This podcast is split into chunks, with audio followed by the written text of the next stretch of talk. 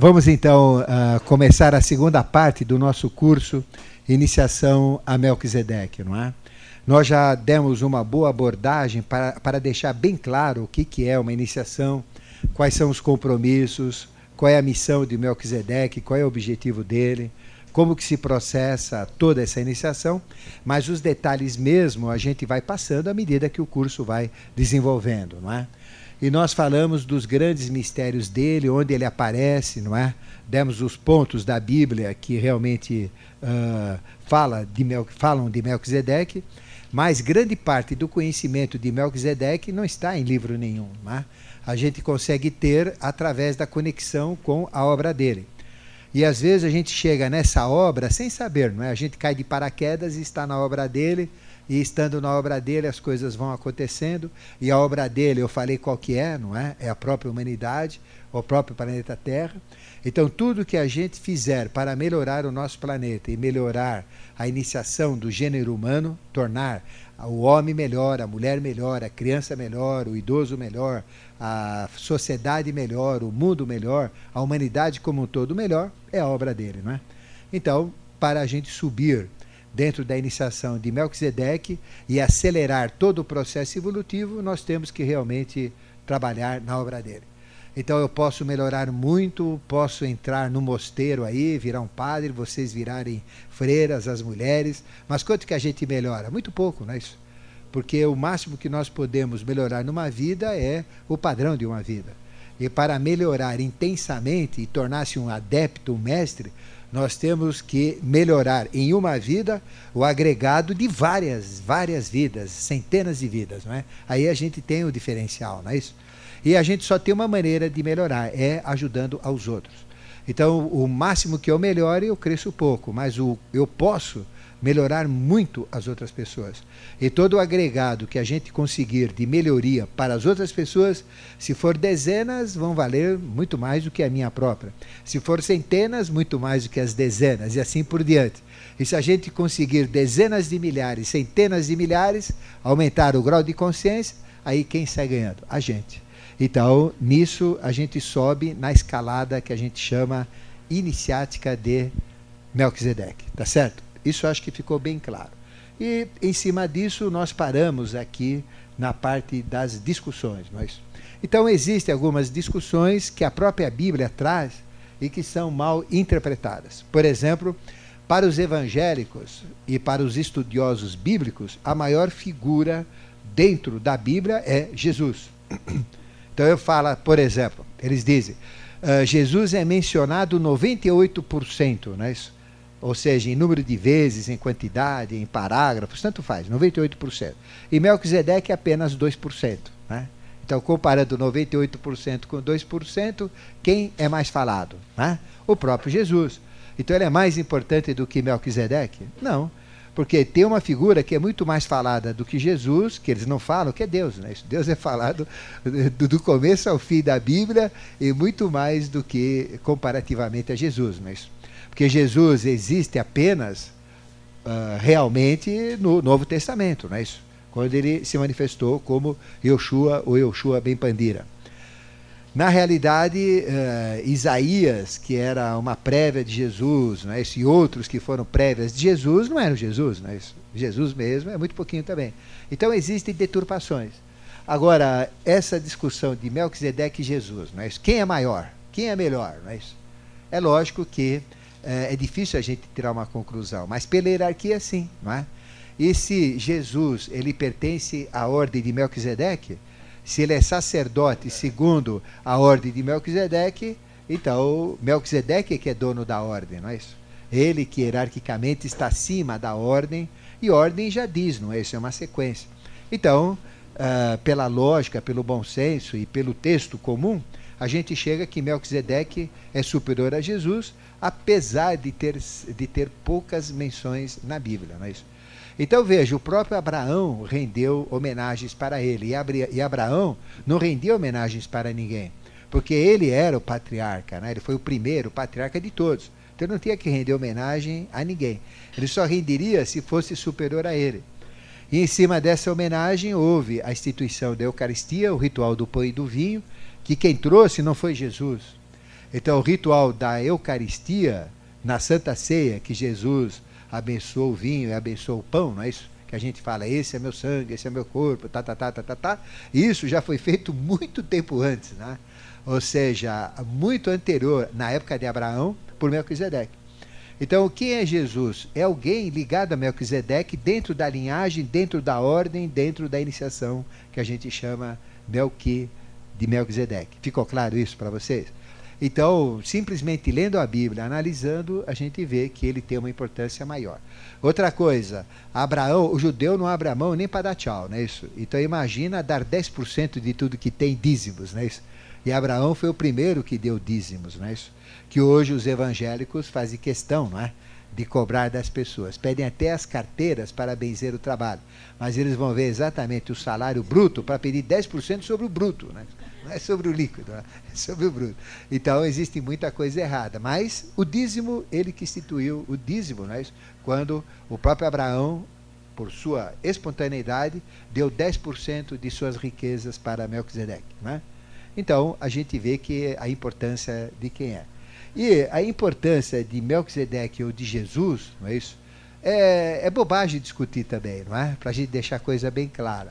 Por quê? Porque os dois pertencem a uma mesma linha, têm uma mesma missão, têm uma mesma função, apenas em posições diferentes. Quem é mais importante? O diretor de uma empresa, o gerente de produção, o diretor de produção ou simplesmente o peão que está na máquina, não é isso? Então, se a gente tirar os peões que estão nas máquinas trabalhando, não tem produção nenhuma. Se deixar só os diretores, também não tem. E se tirar os diretores, às vezes até funciona melhor, né? e a coisa sai até melhor na prática, né? Então não é importante um ou outro, mas é importante o conjunto, né? A, a estrutura toda. E a sequência de Melquisedeque é a sequência avatárica, não é? Então, atrás de Melquisedeque, o que, que existe? O ritual do Santo Sangue, não é isso? O ritual da Eucaristia. E qual é o, o cálice onde se realiza a Eucaristia, o grande ritual? É exatamente o Santo Grau. Por isso que a nossa primeira palestra que a gente deu foi falar dos mistérios do Rei do Mundo. E a segunda, falar do Santo Cálice. Porque ele representa a própria eh, Eucaristia, aquele iniciador da Eucaristia. Então, existe uma correlação direta. E toda a linha dos mestres, dos avataras, estão relacionadas à ordem do Santo Grau. Aí vocês vão entender o que é essa ordem do Santo Grau. É a ordem de Melquisedeque. Então, os avataras, os mestres da humanidade, pertencem à ordem de Melquisedeque. Jesus, o que, que diz a Bíblia?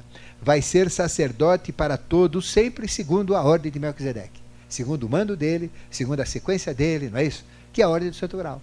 Então, quando nós falamos ordem de Melquisedeque, estamos falando exatamente da ordem do Santo Grau. Falando da ordem do Santo Grau, nós estamos falando da ordem que provoca a Eucaristia. E o que, que é Eucaristia? É esta conexão, não é com ele, é esta conexão com o sagrado, com o divino. Então, esta palavra Eucaristia, que nós praticamos na missa, né, eh, no ponto máximo da missa, quando nós somos católicos, ou os evangélicos praticam também seus cultos, né, o ritual de Eucaristia, o que, que é? É exatamente a caristia, o que faz falta do eu, né, que é a minha essência, e aquilo que me é caro, que me tem valor. Então a Eucaristia, ela visa conectar a consciência humana com a consciência sagrada, com a consciência divina. Então, para que, que existe o ritual de Eucaristia? Para que, que existe o ritual não é, do, do Santo Grau? Exatamente para a Eucaristia. Então, o que, que é a Eucaristia? É você entrar em sintonia com a sua realidade maior, com o espiritual, com a sua mônada, com o seu corpo causal, com o seu mestre, seja lá o que for, não é? Então veja, o primeiro ritual de Eucaristia foi Abraão. E Jesus, na sequência de Melquisedeque, na ordem dele, fez o mesmo ritual na Santa Ceia. Então, uh, Jesus e Melquisedeque são o mesmo ser. Infelizmente, os evangélicos ainda não enxergaram isso, apesar de ser evidente. Eu não sei como é que eles não enxergam.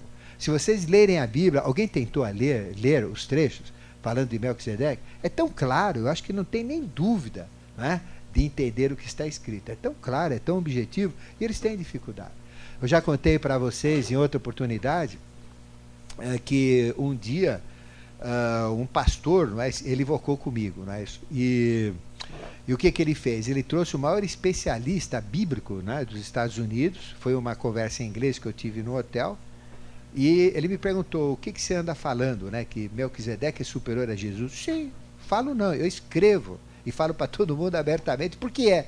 Eu falo, não, mas como é que você pode dizer isso? Você está cometendo uma blasfêmia, não tem ninguém superior a Jesus. Falei, como não? Tem vários superiores a Jesus dentro da própria Bíblia. Né? Mas como? Não é, não é possível. Eu vou te falar dois. Melquisedeque. Expliquei tudo sobre Melquisedeque. Ele falou, está errado, esse é conceito errado. Abre sua Bíblia, em inglês. Leia. Não, mas não leia. O que está dizendo aí? Está dizendo exatamente o que eu estou falando. Não, mas não é isso. Como não é isso? Repita. Aí o homem foi, leu. É, é, é, aí começou a ficar nervoso. Derrubou todos os, os copos que tinha lá. Tomei um café da manhã com ele no hotel, né? E ali que foi a reunião. O homem nervoso, nervoso, até que ele apelou. Você vai morrer em, em dois dias você morre, né? Você vai morrer aqui, né? Se você não morrer a curto prazo, você, e dentro de um ano, você está fora da terra, você está morto. A minha filha começou a chorar, né? Porque ela estava junto, porque eu entendo inglês, falo inglês, tudo, mas é, inglês profissional, né? Da minha profissão. Quer falar de moda, corrida de cavalo, eh, briga de galo, eu não, não sei nem como é que fala, né? Que não é da minha, do meu usual, né? Mas na profissão, sim, é 100%. Aí ela foi junto, porque ela entende, ela estuda isso, ela conhece e tal, então ela estava ajudando nesse processo nos termos, né? E ela começou a chorar, né? Porque eu ia morrer, né? E ela ia perder o pai. Bom, isso daí já faz tempo, né? Não morri, não morri nem em dois dias e muito menos em um ano depois. Não tem nada a ver. Quer dizer, susto, é, criar pavor, assustar, isso não resolve nada, né? Então, então veja, não se trata aqui de quem é maior ou de quem é menor. Se trata de uma linhagem hierárquica. E Melquisedeque está maior. Então ele representa mais que Jesus na Bíblia. É só ler, vocês mesmos vão tirar a conclusão. Outra figura, se vocês lerem Apocalipse, não é? Então, Apocalipse 1 fala de Jesus, não é isso? Dá até a descrição de como ele é. E é muito diferente do Jesus que existe aí por imagens, muito diferente do Jesus que é comentado, não é? Na realidade, ele é muito grande, muito alto, aquele que se mostrou para João, não é isso? Para João Evangelista. Ele muito alto, né? É, ele tem uma roupa branca, um talar que vai até os calcanhares, olhos de fogo, cuspindo fogo, cuspindo luz, pés de bronze pegando fogo. Como é que pode ter um pé de bronze pegando fogo? É o que João viu, né? Isso. Até estremeceu quando vê aquela figura. Uh, um olhar assim, fulminante, uh, cabelo branco como a neve, e da boca dele não tinha língua, ele tinha uma espada que saía da boca dele, não é isso? Que era como se mostrava, de dois gumes, cortava tanto para cá como para, para lá. Não é? Uma voz de trovão, um poder incrível, e segurando na sua mão né, os candelabros, aí vem toda aquela história que ele fala. É a figura de Jesus. Agora, caramba, eu sou evangélico, leio a Bíblia, nós somos cristãos. Mas peraí, você. A Bíblia é livro de verdade? É. O que está lá é verdadeiro? É. Então, usa a imagem de Jesus, não é essa daqui? É, mas isso é figurado. Ah, quando é para ser figurado, é figurado. Quando é texto, é texto. Então explica, onde está na Bíblia que a gente tem que considerar aquilo figurado ou então considerar aquilo texto mesmo, realidade? Tem? Não. Então como é que você? Isso é você, é achismo, né? Aí vem essa confusão. Mas se você pegar Apocalipse 4, 4 é o, a Terra, né? 4 uh, representa Júpiter, aquele arcano que ele está sentado né, no, no cubo, né? Então lembra do arcano 4? Ele está sentado num cubo, com as pernas cruzadas formando o 4, e é Júpiter, não é isso? Que representa o planetário Terra. Que na tradição ele corresponde a Zeus, não é isso? Ele corresponde a Urano, corresponde ao Deus dos deuses, não é isso? Então veja, se vocês lerem Apocalipse 4, lá fala que Jesus está à direita dele, que é o maior, não é isso? Então representa o próprio Eterno. Ele representa um Deus maior. E ele está sentado num trono. Qual é o aspecto dele? De uma pedra. É uma pedra sentada num trono. Então ele tem um aspecto de uma pedra. E essa pedra ela irradia uma luz verde, tipo esmeralda, tendo arco-íris atrás de si, não é? Então representa o trono, ele que está no trono. E Jesus é aquele que está à direita dele. Quem é essa figura do Apocalipse 4? É Melquisedeque, é o rei do mundo, não é isso? E esse trono é o trono que ele está sentado, chamado Chamala, não é isso? Na tradição oculta.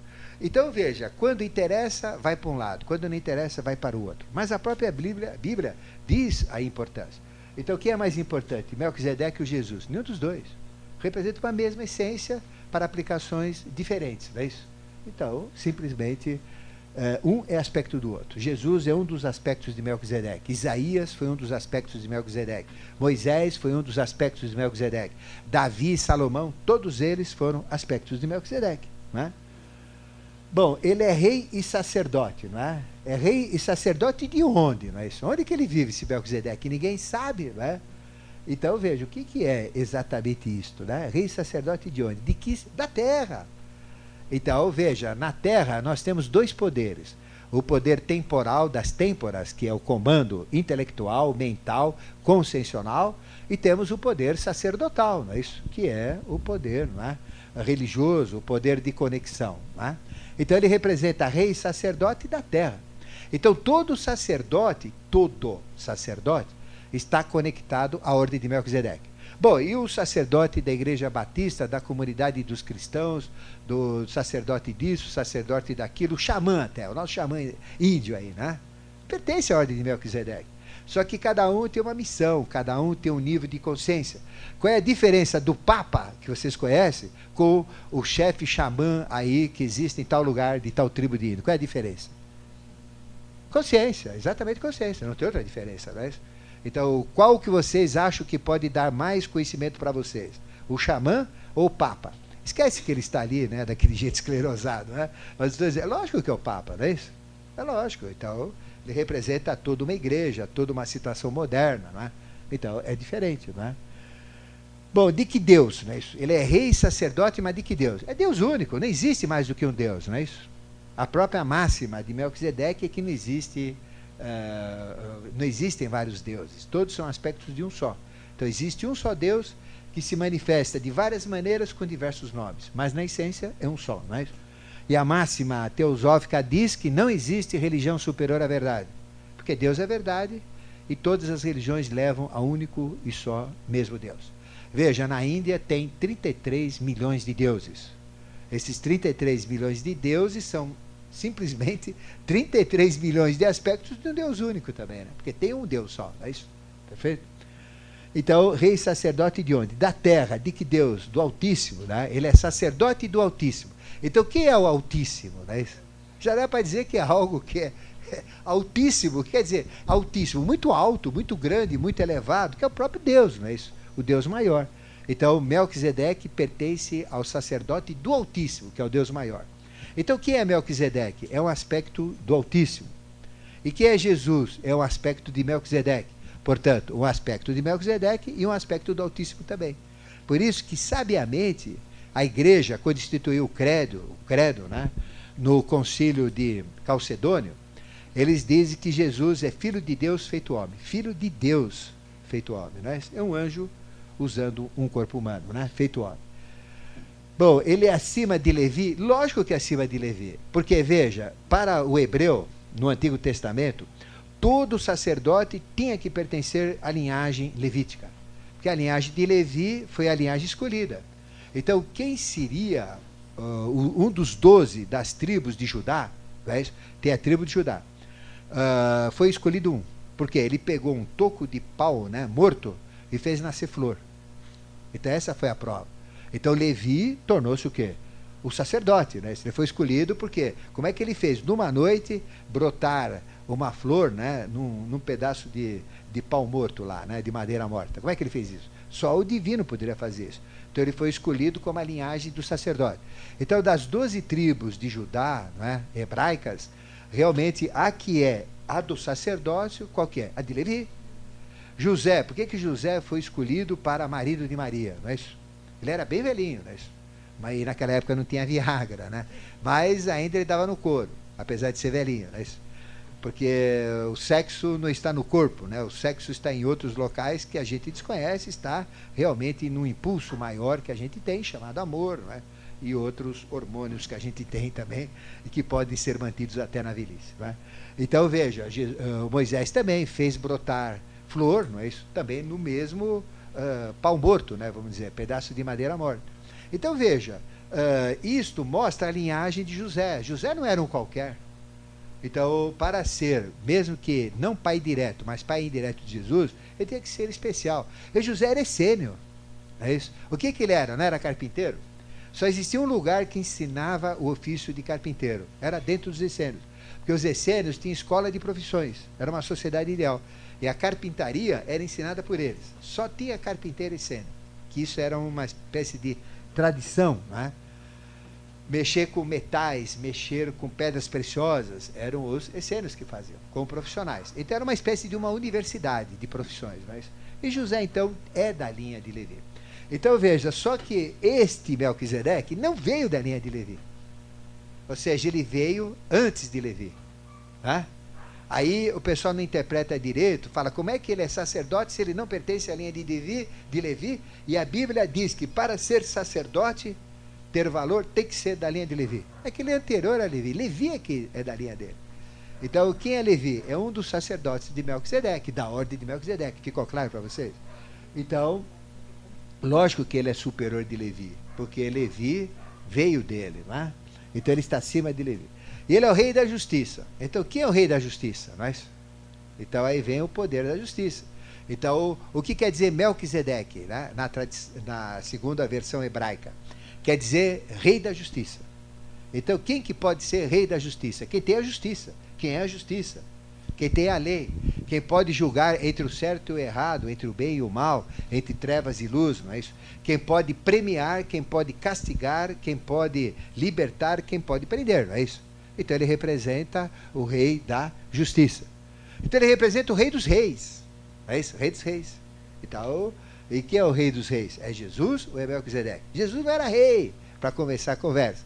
O pessoal chama Cristo Rei, não é isso? Tem até o Colégio Cristo Rei aqui em São Paulo, né? famoso Cristo Rei. Mas ele não era rei. Aí tem aquele escárnio, né? Jesus Nazarenos Rex e Osodoro, né? Que eles falam. Jesus Nazareno, rei dos judeus, que é o INRI, né? Que estava aquela plaqueta em cima eh, da, da cruz, como escárnio, como gozação. Então esse é o rei dos judeus, olha como é que ele está. Marcado, açoitado, sujo, cuspido, não é isso? Apedrejado aí, tudo sujo, nojento, esse lixo humano aí, é gozação, né? Olha o rei dos judeus. Como gozando, olha o rei dos judeus, olha o rei dos judeus, quá, quá, quá, quá, quá, né? É o que o pessoal falava, né? Então veja, mas na realidade ele não era rei no sentido normal, como Davi uh, e tantos outros, porque ele não pertence à linha de Sansão, à linha de Davi, que são linhas de reis. Uh, a, a linha de, dos grandes reis bíblicos, não é isso? Bom, então ele é rei da justiça. Aí já disse que ele é, né? Rei da justiça. Então está acima de todos os reis. E ele é rei de Salém. Então a cidade que ele falava que era rei, que está escrito na Bíblia, é Salém, rei de Salém. E, que, e quem é Salém? É Jerusalém. Né? Então Jerus é luz, Salém é cidade. Então ele é, é, o rei da cidade. Mas que cidade que é essa? Né? A própria terra. Né? Então é o rei da terra. Então ele representa o próprio rei do mundo. Ele representa a, a, consciência maior que nós chamamos rei do mundo. Então, Salém representa a cidade, representa a humanidade, representa a manifestação não é? Uh, de tudo que existe. Isso está em Isaías 2,3. E ele é rei da paz também. Quem é que pode dominar a paz? Somente ele, não é? Então, ele, isso está em Hebreus 7,2. Então, são pequenos pontos de discussão que é importante a gente realçar. Outra coisa, Melquisedeque não tem genealogia. Então, uh, se vocês olharem a Bíblia, todo mundo é filho de um pai, filho de uma mãe, é neto de alguém, então tem toda uma linhagem, não é isso? Então, desde aquela linhagem de Noé, tinha três filhos, Cã, Sem e Jafé. E o escolhido foi Sam, Sem, né? que deu origem aos semitas. E aí vem toda a linhagem de Sem, vem toda a linhagem não é? das famílias. Então, na Bíblia, a gente conhece as pessoas pela linhagem dele. Não é? Então, por exemplo, Jesus é da linhagem de Davi. Davi é da linhagem de Elias. E aí vem toda, todo um processo de linhagem. Né? Ele não, não tem linhagem. Então, quem é que pode não ter linhagem nenhuma? Por que, que ele não teria linha, linhagem? Não, é? não teria ascendência? Por quê? É lógico, é evidente, porque ele é a origem não é isso, da linhagem. Né? É o que está no topo da linhagem. Não é isso? Se ele está no topo, ele não tem ascendência, ele nasceu de si mesmo. Então, ele representa a origem de todos os avataras, a origem de todos os reis, a origem de todos os profetas, a origem de toda a manifestação. Então, isso quer dizer sem genealogia conhecida. E a própria Bíblia diz sem genealogia e ainda explica sem pai nem mãe. Então não tem nem pai nem mãe. Quem é que pode nascer sem ter pai ou sem ter mãe? Somente um Deus, né? Isso nasce de si mesmo.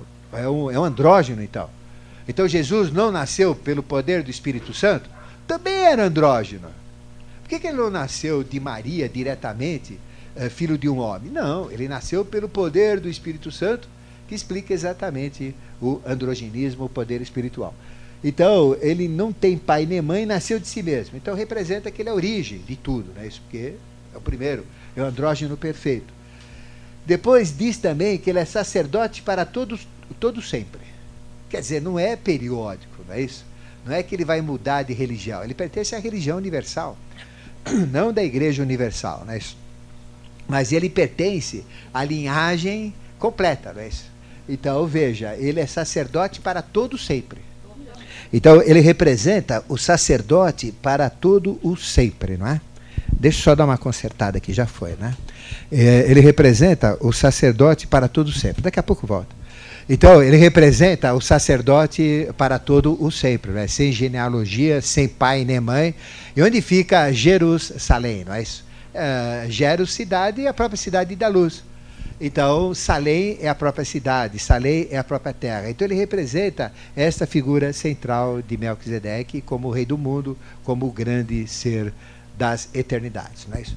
Em cima disso, então, a gente tem um posicionamento sobre quem é Melquisedeque, sobre a sua missão.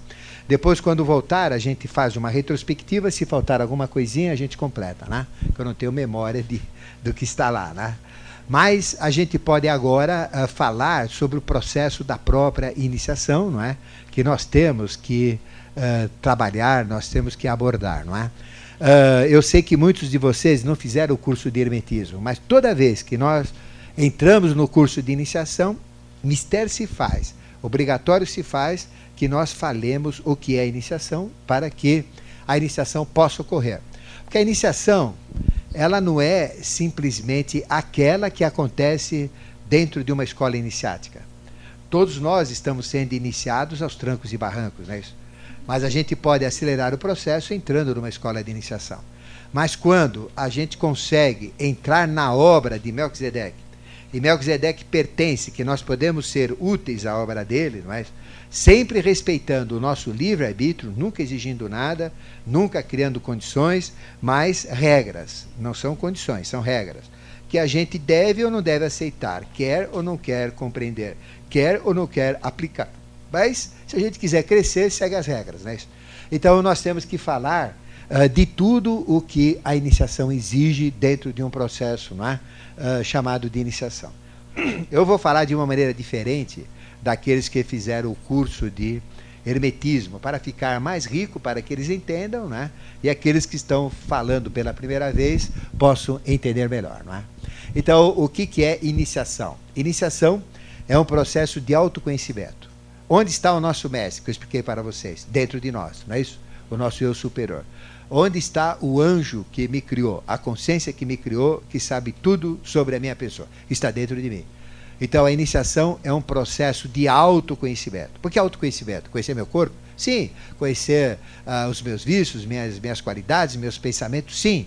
Mas autoconhecimento é conhecer a essência que está dentro de nós, que é o nosso mestre, que é o nosso Cristo, que é o nosso eu superior.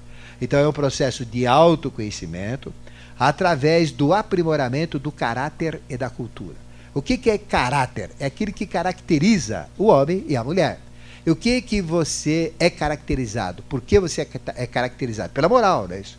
Então, se você tem uma moral depravada, você é um depravado, uma depravada. Se você tem uma moral média, você é mais ou menos, né? Hora é, hora não é. E se você tem valores né, morais, você é, é valoroso, não é isso? Então, você tem esses valores uh, morais. Então, a ética, na realidade, ela representa a ideia de Deus quanto à beleza, quanto a, a gente seguir as leis, quando a gente eh, realmente está dentro de um projeto evolutivo, projeto conceitual, dentro da nossa realidade que foi colocada por Deus. Porque às vezes a gente pensa que está, mas não está, porque nós interpretamos errado. Então, ética é a essência, não é isso? Que deriva de Deus, que mostra uma realidade maior, que mostra a nossa missão, a nossa finalidade. E da ética deriva a moral, que está relacionada aos bons e maus costumes. Mas, então, moral é a parte da filosofia né, que estuda valores da ética. E pela moral a gente entende ética. Então, ética representa o próprio Deus manifestado, né? Ou seja, tudo que ele faz é natural, tudo que ele faz é espontâneo, tudo que ele faz tem uma aplicação, tudo que ele faz tem uma missão, tem uma finalidade, não é? E ética o que, que é? É seguir de acordo com essa criação, de acordo com essa finalidade, de acordo com essa missão. E o que, que é moral, não é isso? É a parte que estuda exatamente esses valores que o homem dá, não é isso? Aí vem a moral humana, aí vem a moral, não é isso que a gente conhece, a moral pregada pelas igrejas e assim por diante. E filosofia, não é isso? É a parte da ética que estuda os valores do próprio homem também. Então existe uma correlação direta da moral, da filosofia e da ética, não é isso? Então, dentro da iniciação é um processo de autoconhecimento, conhecer a minha realidade, meu mestre interior através do aprimoramento do caráter, é isso? Do que me caracteriza. E o que, que me caracteriza? Defeitos e qualidades. Então, eu tenho que aperfeiçoar, transformando defeitos em qualidades. Através do aprimoramento do caráter, isso que quer dizer, né? Uh, e, da, e do crescimento de consciência, né? e da cultura, do conhecimento. Que é porque nós existimos. Por que, que nós existimos? exatamente para desenvolver o nosso mental. Qual é o maior poder que nós temos como seres humanos? A mente. Então, é o processo de aprimoramento através do caráter e da cultura ou do conhecimento. Tá? Então, a nossa função é dupla. Através da emoção, trabalhar o caráter e através da mente, ganhar conhecimento, trabalhar a nossa capacidade humana, que é a mente. Por isso que a iniciação nunca é devocional. Então a gente nunca vai trazer aqui uma imagem de Melquisedeque para a gente ficar rezando para ela, adorando essa imagem, achando isso, aquilo. Não, não existe isso daí, né? Não existe essa devoção dentro da iniciação. As religiões, sim. Muitas não aceitam imagens, né? isso que já é um grau um pouco mais avançado. Mas a maioria tem imagens, não é isso? A maioria. Praticamente 99 ou 95% das religiões tem imagens. Não é isso? Então, nós não temos imagens e todo o processo da iniciação, o que, que é? É mental. Se é mental, toda a iniciação tem que ser entendida, tem que ser compreendida, tem que ser absorvida. Porque às vezes eu tenho fé, eu tenho crença. É como o crente, o próprio crente fala. Eu sou crente porque eu tenho fé, eu creio, né? Mas pera, você, tá, você crê porque você acha que é assim porque senão você vai para o inferno, ou por quê, por quê, por quê, ou você crê por consciência. Não, porque se é por consciência, ele não crê. Né? Não precisa acreditar, ele sabe, ele é a própria consciência. Então veja, a, a própria, as próprias religiões evangélicas, elas se distanciam da iniciação exatamente por isso, né? Porque é, não se trata de fé, não se trata de emoção, se trata de mente, de razão, de conhecimento. Então, por isso que toda iniciação ela é mental. Só que a iniciação na mulher ela é mental, mas ela trabalha com o mental focado nas emoções. E a iniciação do homem já é diferente, trabalha com o mental focado nos próprios pensamentos que o homem tem, não é?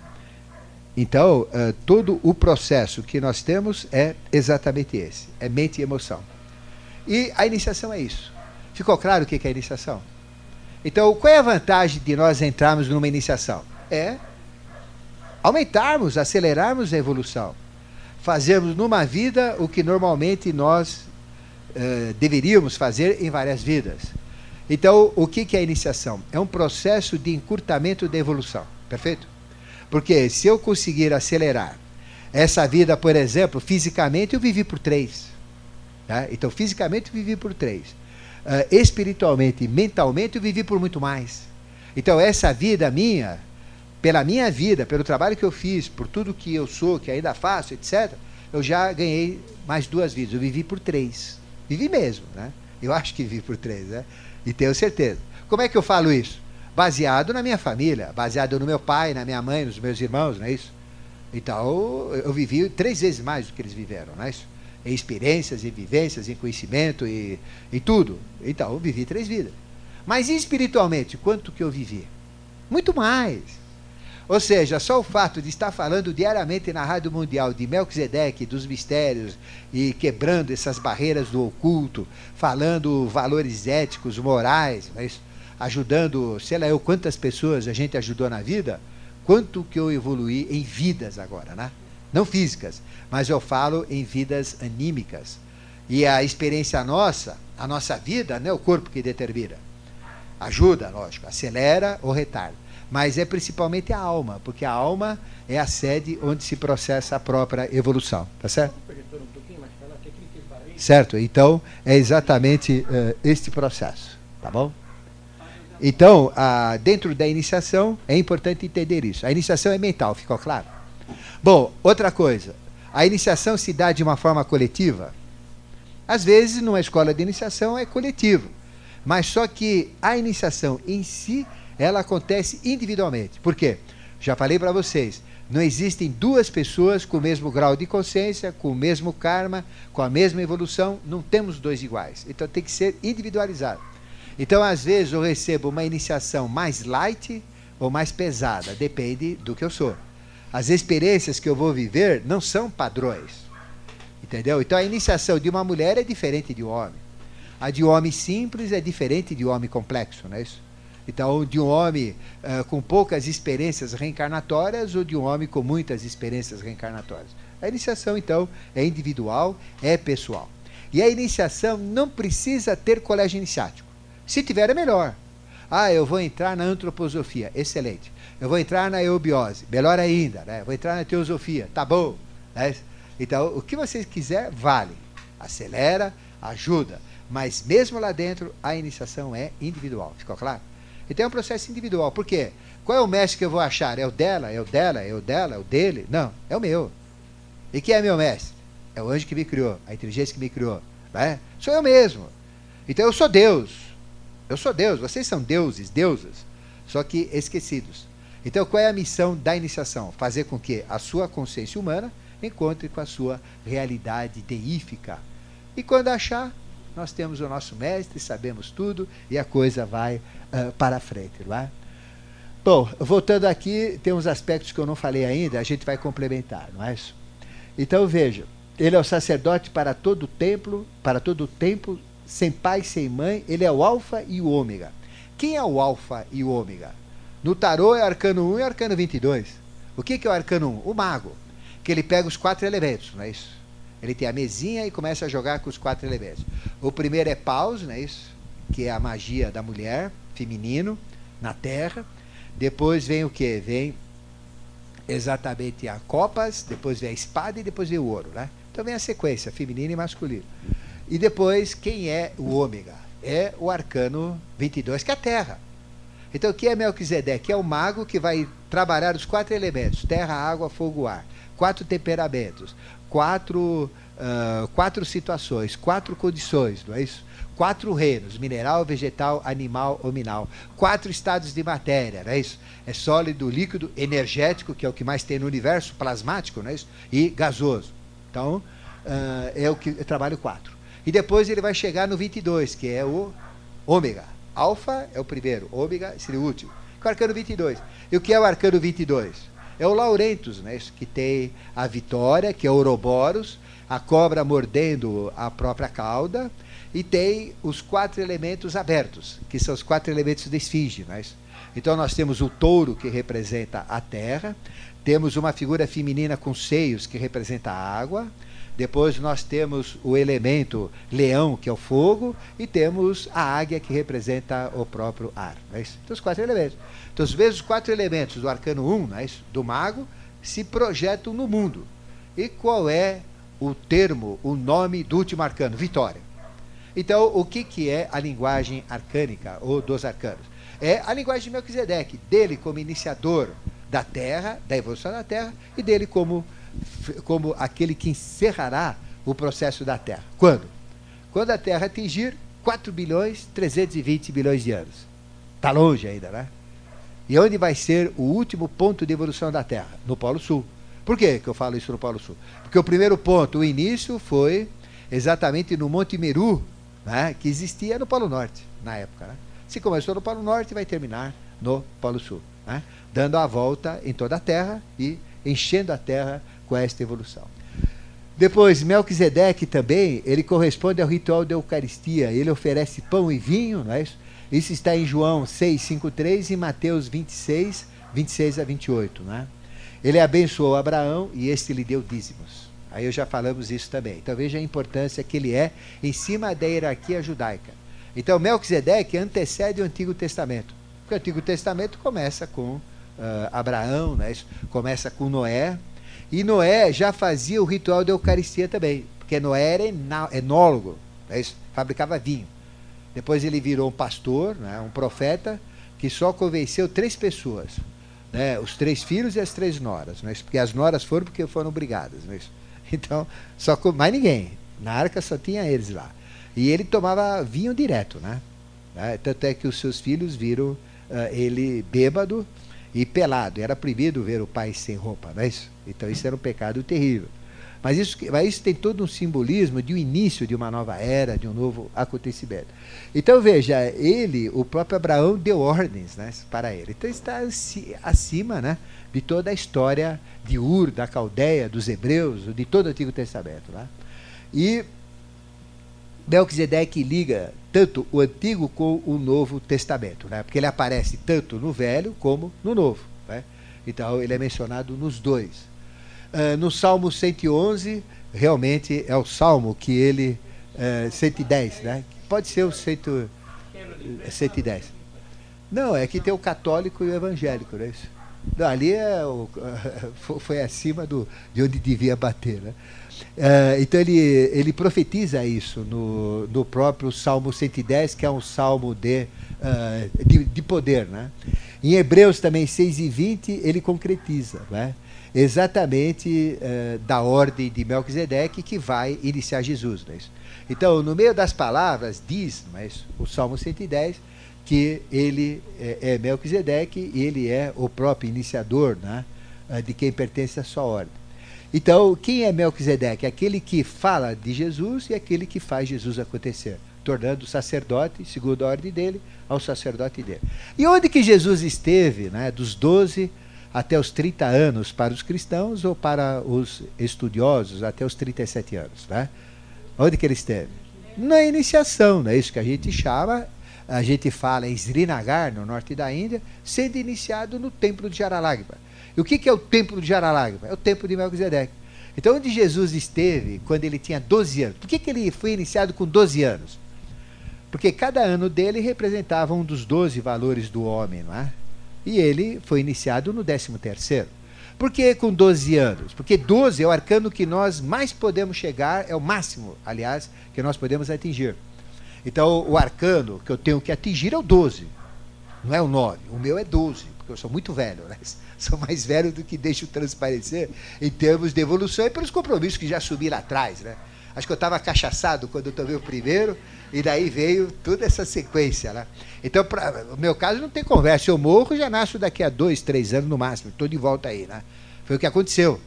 Eu morri uh, em 1939 e nasci um pouco depois, né? alguns anos depois. Então, a gente nasce e morre, nasce e morre, porque eu não posso ficar afastado. Tem gente que fica dois mil anos 800 anos, 5 mil anos sem aparecer no contexto evolutivo, né? Demora, fica no astral, no mental, fica em essência e latência, né? Que agora a gente não vai explicar, senão deriva tudo. Não, não, ele está na evolução, não para nunca. Só que não existe tempo. Quer dizer isso, não existe tempo. Eu estou falando tempo humano aqui, né? Lá não tem tempo, lá é outra estrutura para entender isso. Então veja, para mim não tem. Então vou e volto, morro, nasço, né? Então, o que acontece? Né? Realmente, a gente está compromissado com tudo isso. Né? E Melquisedeque é que provoca exatamente esse processo. Né? Bom, aspectos do termo ordem, não é isso? Ordem vem de dibrá do aramaico e de taxis do grego, né? Significa sucessão com mesmas qualidades, razões e descendências. Então, Jesus é dibrá, uh, Davi é dibrá, ou seja, eles são taxis do grego, né? de Melquisedeque. Então, Melquisedeque é aquele que é o iniciador e que dá este impulso né? Isso, da própria evolução, né? para todo sempre. E esse aspecto do termo ordem, não é isso? Significa exatamente uma sequência, né? Uma linhagem. Então Jesus é da linhagem de Melquisedeque. Então quem é Melquisedeque? A linhagem inicial que deu origem a todas as linhagens, não é isso? Bom, então vamos falar do Edir Macedo. Ele, é, ele é, seria Edir Macedo da linhagem de Melquisedeque? Pergunto para vocês, é ou não é? Pode ser, lógico que é. Se é sacerdote, eu não estou, eu não estou dizendo se o que ele faz é certo ou errado, nem analisando. Mas pelo fato de ser sacerdote, não é isso? E de criar uma religião, ele é da linhagem. Não é isso? E o Saibaba? Também, né? Quer dizer, todos esses que criam linhagens, eles são da linhagem de Melquisedeque. Né? Depois, características de Melquisedeque. Ele é rei. Rei do quê? Da justiça.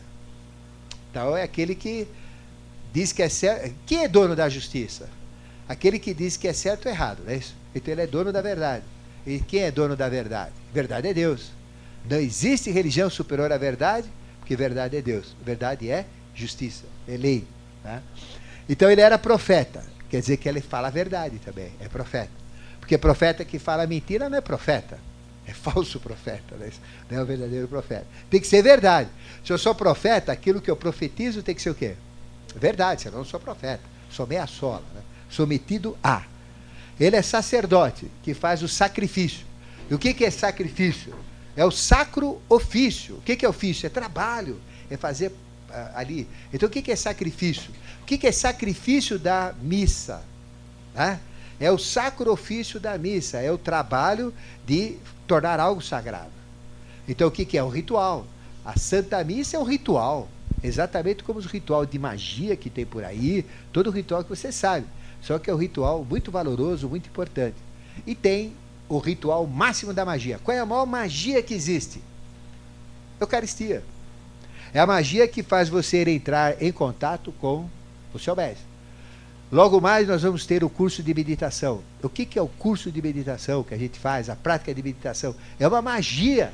O que, que é a meditação concessional? É uma Eucaristia, gente, que a gente vai falar um pouco mais para vocês depois, mas quem, quem continuar, não é? Então, Melquisedeque representa uh, o, o sacerdote do sacrifício. Melquisedeque é o rei da justiça ou da polaridade, é o senhor do karma, é o senhor do jogo do bem e do mal. Não é isso? E aqui agora vai entrar então na iniciação, né, que a gente está falando. Então explicamos o que é iniciação, esse processo de autoconhecimento através do aprimoramento do caráter e da cultura, né? Isso ficou bem claro, né? E a tríplice iniciação de Melquisedeque liga-se ao número 3. Por que número 3? Né? Porque 3 é o número do equilíbrio. Então, para que, que serve uma iniciação? Para o nosso equilíbrio, né? E o que é equilibrar o ser humano? É ter o seu corpo, a sua alma e o seu espírito equilibrados. Não é isso? É equilibrar. O que, que é uma família equilibrada? É ter o pai, a mãe e o filho equilibrados. É? O que, que é uma nação equilibrada? É ter o poder legislativo, poder judiciário e executivo equilibrados. É? Porque tudo é três. Três é o número de equilíbrio. Então nós temos cabeça, tronco e membros. Por que eu não tenho um quarto aí? Por que, que eu sou três? Porque eu sou aspecto de Deus, né? Então o homem é trimembrado. Então toda a iniciação é trimembrada. E tudo que é trimembrado está dentro do padrão de evolução, do padrão completo. É isso? Então, veja, nós temos três, três poderes: onisciência, oniconsciência, onipresença, porque Deus tem, é isso? Cabeça, tronco e membros, braço, antebraço, mão, coxa, perna, pé, falange, falanginha, falangeta, sistema respiratório, sistema circulatório, sistema digestivo, pai, mãe, filho, tudo é três, porque três é o equilíbrio. E três pontos não determinam equilíbrio. Se eu tiver três pontos, eu posso colocar alguma coisa em cima estável. É. Se eu tiver três pontos, eu tenho um banco estável, eu tenho uma cadeira estável, eu tenho uma mesa estável. E o que, é uma família estável? A família que tem pai, mãe e filho. É, mas nós não temos filho, porque ela não pode. Não temos filho porque ele não pode. Pô, adota um. Tá? Ou não tenha, mas vai, vai ter duas pernas só. Né? Então não é uma família estável, tá certo? Tem que ter três. Ah, mas o meu marido fugiu com o outro, eu tenho que arrumar outro amanhã. Não, pera porque só. Depende. Se você arrumar um casca de ferida que nem ele, dê graças a Deus da outra ter roubado, não é isso? Agora, se for algo melhor, pense, né? Quem sabe. Porque o, o normal é três, tá certo? Aí veja, ah, mas tem um casal de gays, né? A sapatona com o sapatão, não é isso? Como é que fica? Não é equilibrado, não é isso? Deus permite? Lógico que Deus permite, senão não existiria, né? Mas é o normal? É a estrutura normal de uma sociedade? Lógico que não. Ah, tem dois homens juntos aí. É normal? Não, não está dentro da normalidade, embora possa existir, não é isso? É o livre-arbítrio. Se eu quiser desbunhecar, eu não posso. Quem que vai me proibir? É meu, eu faço o que eu quero. É isso. E daí? O que você tem a ver com isso, né? Ah, de dia eu sou João, de noite sou Mariazinha. E daí? Qual é o problema? Sou Lucrécia, pronto. Né? Lucrécia Borgia. Envenena os homens com meu charme. E daí? É problema meu. Agora, pera porque eu sou. É meu? Não. É, não só meu, né? Mas é problema da evolução também. É? Então, se for errado de acordo com o padrão de lei, eu vou pagar por isso. Simplesmente isso, mas eu posso fazer. Não preciso fazer certo. Faço errado e pago errado, né? Eu não posso querer falar, bom, eu mato o que eu quero. Mata. E daí? Eu vou pagar, vou pra cadeia. E daí? O problema é meu. Eu mato e vou pra cadeia. É, é meu. É, é, é, tá errado? Lógico que tá. Mas a pessoa pode fazer. É isso que a gente tem que entender, não é? Então veja, a iniciação de Melquisedeque também é uma iniciação trina, porque nós somos trinos, não é isso? Então veja, as três grandes perguntas que cada um tem, não é? quais que são? De onde eu vim? O que, que eu faço aqui? E para onde eu vou? Não é isso? Quem eu sou? Né? De onde eu vim e para onde eu vou? Não é isso? Então são as três grandes perguntas da iniciação. Deus é trino em todas as, as religiões. Você conhece alguma religião que Deus é só dois? Não. Ele é sempre como pai, mãe e filho. Né? O pai, Espírito Santo, Filho em todas as tradições. É sempre uma trimurte, uma trindade, não é isso? Uh, Hermes, o trismegisto, que representa o, a, a, entidade que leva o homem para três dimensões, para três poderes de Deus, não é isso? Uh, Tote e o Mercúrio, não é? que são os grandes iniciadores. Então, quem era Hermes, quem era Mercúrio, quem era Tote, não é isso? São iniciadores da própria iniciação de Melquisedeque. Então o hermetismo é uma iniciação a Melquisedeque também. Só que é uma iniciação mais voltada para o homem, é isso? Ele é mais voltado, o homem é mulher, mas ele é voltado exatamente para o mental concreto. A iniciação a Melquisedeque é diferente das outras iniciações. Então a antroposofia é uma iniciação? É, só que não tem as regras da iniciação, é? Os juramentos, é uma iniciação um pouco aberta. A gnose também não tem, não é isso?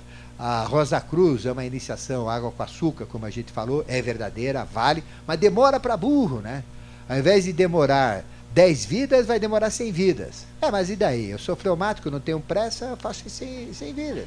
É opção de cada um. Chega lá, chega, mas 90 vidas a mais, por exemplo. Né? E tem aquelas que são rápidas, como no exemplo que eu falei na última vez que nós falamos, né? que nós tivemos a aula. Né? Então, a iniciação a Melquisedeque não tem conversa, não tem nem templo, não tem nem, nem instituição. Quando a gente se inicia em Melquisedeque, aqui agora, hoje mesmo, pop, vem aquela bordoada. Né? E ele joga um caminhão de, de coisa dentro da gente. E a gente fica que não sabe nem para onde. Abre a cabeça, racha a cabeça, enfia tudo lá dentro, costura de novo e agora fermenta esse negócio aí. Né? E a gente vai, a gente vai, a gente vai, até a coisa aparecer. E quando aparece, aí vem a sequência, né? É uma iniciação fabulosa. E quando é que eu vou receber isso? Pode ser hoje à noite. Pode ser numa outra vida. Pode ser daqui a um mês. Depende de cada um. E depende do quê? Da busca. E aí vem essa palavra da iniciação que é initia, que é o começo. Né? Mas o começo não é da iniciação, é de cada um. Eu vou começar a me iniciar. Eu quero me iniciar. Eu exijo ser iniciado. Então, se a gente exige, se a gente quer de coração, de fórum íntimo, né, é sinal então que a coisa vai acontecer. Tá?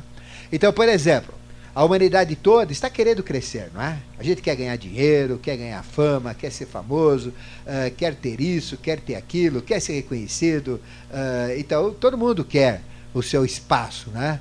Uh, a sua notoriedade, ou para satisfazer, satisfazer o seu instinto ou o instinto dos outros, os desejos dos outros. Todo mundo quer. Então todo mundo está procurando crescer. E assim é, nós devemos crescer mesmo, em todos os aspectos. Então a iniciação não é trapista. Fujam de um lugar que fala que vocês têm que ser pobres. Fujam. É, é, é fria. Porque pobreza é diabo.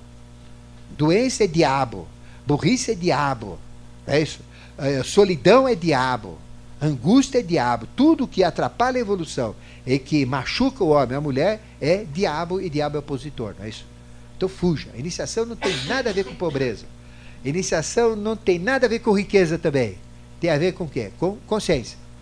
Mas não é melhor eu ter consciência rico do, do que ter consciência pobre?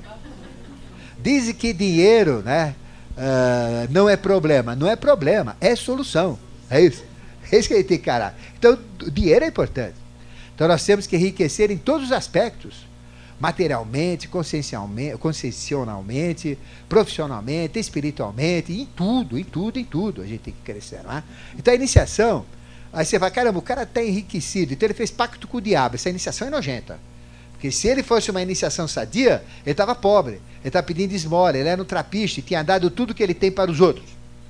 Erro. Nem sempre assim, não. Se vocês olharem, o grande iniciador de Melquisedeque se chama São Germano. Ah? E São Germano, ele não é ali um bebum debaixo de uma ponte, não. Ele vive nos locais mais charmosos que existem, nos melhores restaurantes, se bem que ele não come, se bem que ele não bebe, mas ele está sempre na crista da onda, não é isso? Mas por quê? Tá? Uh, ele faz isso uh, porque ele é importante? Não, é porque é nesse ambiente que ele capta pessoas de maior poder de influência. Veja, se Lula fosse iniciado nos mistérios de Melquisedeque, como ele poderia influenciar no Brasil? Né? Tirar aquela mentalidade de metalúrgico, que eu tanto briguei com ele, né? e mudar-se para uma mentalidade de um iniciado. Ele está sofrendo pressões humanas, ele está sofrendo pressões religiosas, ele está sofrendo pressões psíquicas que ele nem dorme, porque são necessidades que o povo tem. E um presidente, quando pode decidir, ele recebe influência que você não faz ideia do que, que é. Então acredito que ele está atormentado. E tem gente que não aguenta, pede água. Né? Então veja, uh, essas pressões fazem a pessoa mudar. Aí ele vem com esse, a história da fome, a história disso, né? Mas muda é um processo. Então veja, um Lula, por exemplo, um alguém que tem um poder político, um poder decisório na nossa, no nosso país uh, iniciado, né? Seria fantástico, não é isso? Nós temos iniciados, Bush é iniciado. Só que, infelizmente, não é da nossa linha. É da, é da de lá. Porque se ele fosse iniciado nos, na iniciação de Melquisedeque crística, que a, a outra também é de Melquisedeque, só que é não crística, é anticrística. Então Melquisedeque inicia tanto as trevas como inicia a luz. É o senhor das duas faces. É o só. Se ele comanda tudo, ele comanda a polaridade, ele comanda o bem e o mal. Então a linhagem do anticristo é dele também. Agora, a que linhagem eu quero me fixar nele? Da direita. Então, eu já escolhi, já optei. Não é? Lembra do arcano que eu falei para vocês? Um da esquerda, outro da direita, sempre a polaridade? A gente tem que optar, não pode ficar em cima do muro, tem que escolher. Então veja, infelizmente, por que, que eu digo isso? Eu afirmo que ele faz parte da corja do anticristo. Eu não tenho medo de falar isso, não, porque eu, eu também sou. Ele fala que eu sou da corja do, do Cristo, né? que também é corja, né? para eles, depende de onde a gente está. Mas não tem problema. Por quê? Porque ele, ele, ele é louco para fazer guerra. Fez a guerra no Afeganistão, né? Isso, fez aquela destruição no Iraque. Pensem, meu Deus do céu, o que, que ele fez? Que crime que ele cometeu? O Iraque, pô, com Saddam Hussein, com a maior besteira que ele fazia, com aquele sujeito esdrúxulo, né? Mas ele, é, quem que tem aqui tirar ele de lá? O povo dele. Cada povo tem o governo que merece. Se o povo quiser ser comunista, ninguém tem que meter o bico lá. Não é isso? Problema do povo, que pague o pato por ser comunista ou não. É isso? É o livre-arbítrio. Então, quando você interfere no livre-arbítrio, aí você é anticristo. É automático. Ele não interferiu na Coreia, ele não interferiu no Vietnã, ele não interferiu aí no Afeganistão, não interferiu no, no Iraque. Então veja, cara, o cara me destruiu uma cidade, destruiu a sociedade, destruiu cultura, uh, destruiu empregos, matou crianças inocentes, pessoas. Acabou com tudo aquele negócio. Está levando o dinheiro embora de lá, roubando, né? Então veja, como é que fica então? Ele é, é da ordem mundial? É uma ovelha negra se escondendo atrás, né? Como uma ovelha de luz. Não, ele é das trevas. Por quê? É guerra, gente. Vocês já viram Jesus criar guerra? Ah, mas Davi era da linhagem de Jesus, ele tem a guerra. Né? A missão dele era essa. Mas ele guerreava com justiça. Não era desses que guerreava. Né? E ele fez besteira também, né? Porque ele andou com, com fios aí, né? Com uma mulher que não podia, né? que era casada. Aí ele, ele, ele mandava o homem sempre para a guerra, lá na frente da batalha, para ele morrer, e ele garfar a viúva, né? Mas ele pagou por isso. Pagou caro. Então, também erra, né? também erra. Mas não é o escopo dele, o objetivo dele. Né? O objetivo dele é outro. Realmente era criar bases para dar continuidade ao processo. Então, mas normalmente, quem sente prazer pela guerra, que só fala de guerra, né? ainda numa época que não precisava ter guerra, já que tem a ONU, meu Deus do céu, né? Então você pode chegar à conclusão que ele é da esquerda. Né? Então, veja, uh, esse aspecto né, de guerra, de paz, é muito importante da iniciação. Então, nós temos que optar entre as trevas e a luz, temos que começar. Então, quando vocês decidirem que vocês vão ser iniciados, ela acontece. Mas o que, que diz então? Uh, nós estamos, voltando onde eu parei, nós estamos crescendo, né?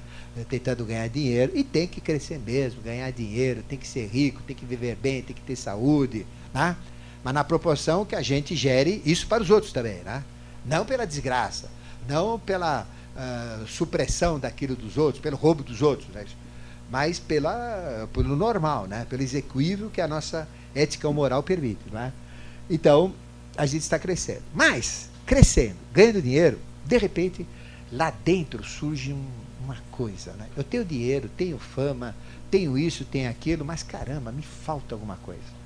Tem uma mulher que é joia, a sogra é chata, mas a mulher é joia. Ah, tudo bem, está tudo legal, ou não tenho nada disso, está tudo ruim, mas isso não me interessa, mas tem algo faltando aqui dentro, né? Algo que me responde, que é exatamente algo que me completa, não é isso? Que é o meu espírito, a parte espiritual. E aí então a pessoa sente aquele impulso de uma busca. Aí começa a ler, começa a buscar, como vocês que estão aqui, né? Vocês estão nesse processo, né? Vocês foram cutucados, tem uma falta de algo que precisa ser enchida, né? precisa ser contemplada. Então, aí a gente diz que a pessoa né, está no caminho. Né? Ela está chegando lá. E quando a gente está no caminho querendo, a iniciação acontece. Ficou claro? Mas a primeira coisa que vocês têm que ter, o que, que é? Querer. Querer é poder. Então, querer é a iniciação. E ela vai vir 24 horas por dia, de repente. E aí, essa palavra de iniciação vem de inicia, que é o começo. Que esse é o começo. E daí não tem mais fim. Vai o resto da vida. O meu processo foi muito atrás. Então, eu já fiz vários juramentos nessa vida, né? Mas esse juramento não vale muito, né? Porque só confirma o juramento que eu já fiz lá atrás. Então, mesmo que eu mudasse, ah, soltasse a franga, mudasse tudo, né? Torcesse para o Corinthians, né? Isso desmunhecasse, me chamasse de Margarida à noite, ia mudar o meu processo. Porque na próxima eu ia apanhar para burro, pagar tudo que eu fiz de errado agora, porque eu me desviei do caminho. Então, uh, isso vai acontecer comigo. Então, para mim não tem problema. Agora, eu tenho interesse de mudar? Lógico que não. Lógico que não, porque eu enxergo o que eu era, o que eu fui, o que eu sou e o que eu posso ser. Né? Então, iniciação é isso. Ficou claro? Então, é um processo que não tem fim. Quando ele começa, vai para frente. Só que qual é a vantagem? A vantagem é que a minha, o meu processo de evolução vai acelerar. E por que, que a iniciação acelera o processo de evolução? Porque se meu processo de evolução for acelerado, o que, que eu vou fazer? Eu vou ajudar as outras pessoas. Eu vou ajudar a obra. Eu vou ajudar a evolução. Porque Melquisedeque, como espírito, não faz nada. Ele é proibido de fazer.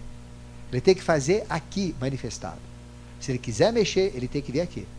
Nesse mundo sujo, nesse mundo cruel, nessas limitações que a gente tem que é o caso de Jesus, que é o caso de Davi, que é o caso de Salomão, de Moisés, tiveram que vir aqui. Senão aqui, aqui é nosso meio, aqui a gente é que manda, né? E dominados pelo livre-arbítrio e pela burrice. Então tem que entrar no jogo da burrice e do livre-arbítrio. E eles podem errar. Quantos avataras da direita viraram da esquerda? Quantas mulheres humanas, né? Uh, e mulher é foguete, né? Enrolaram esses coitados aí que eles perderam o caminho de casa, não é isso?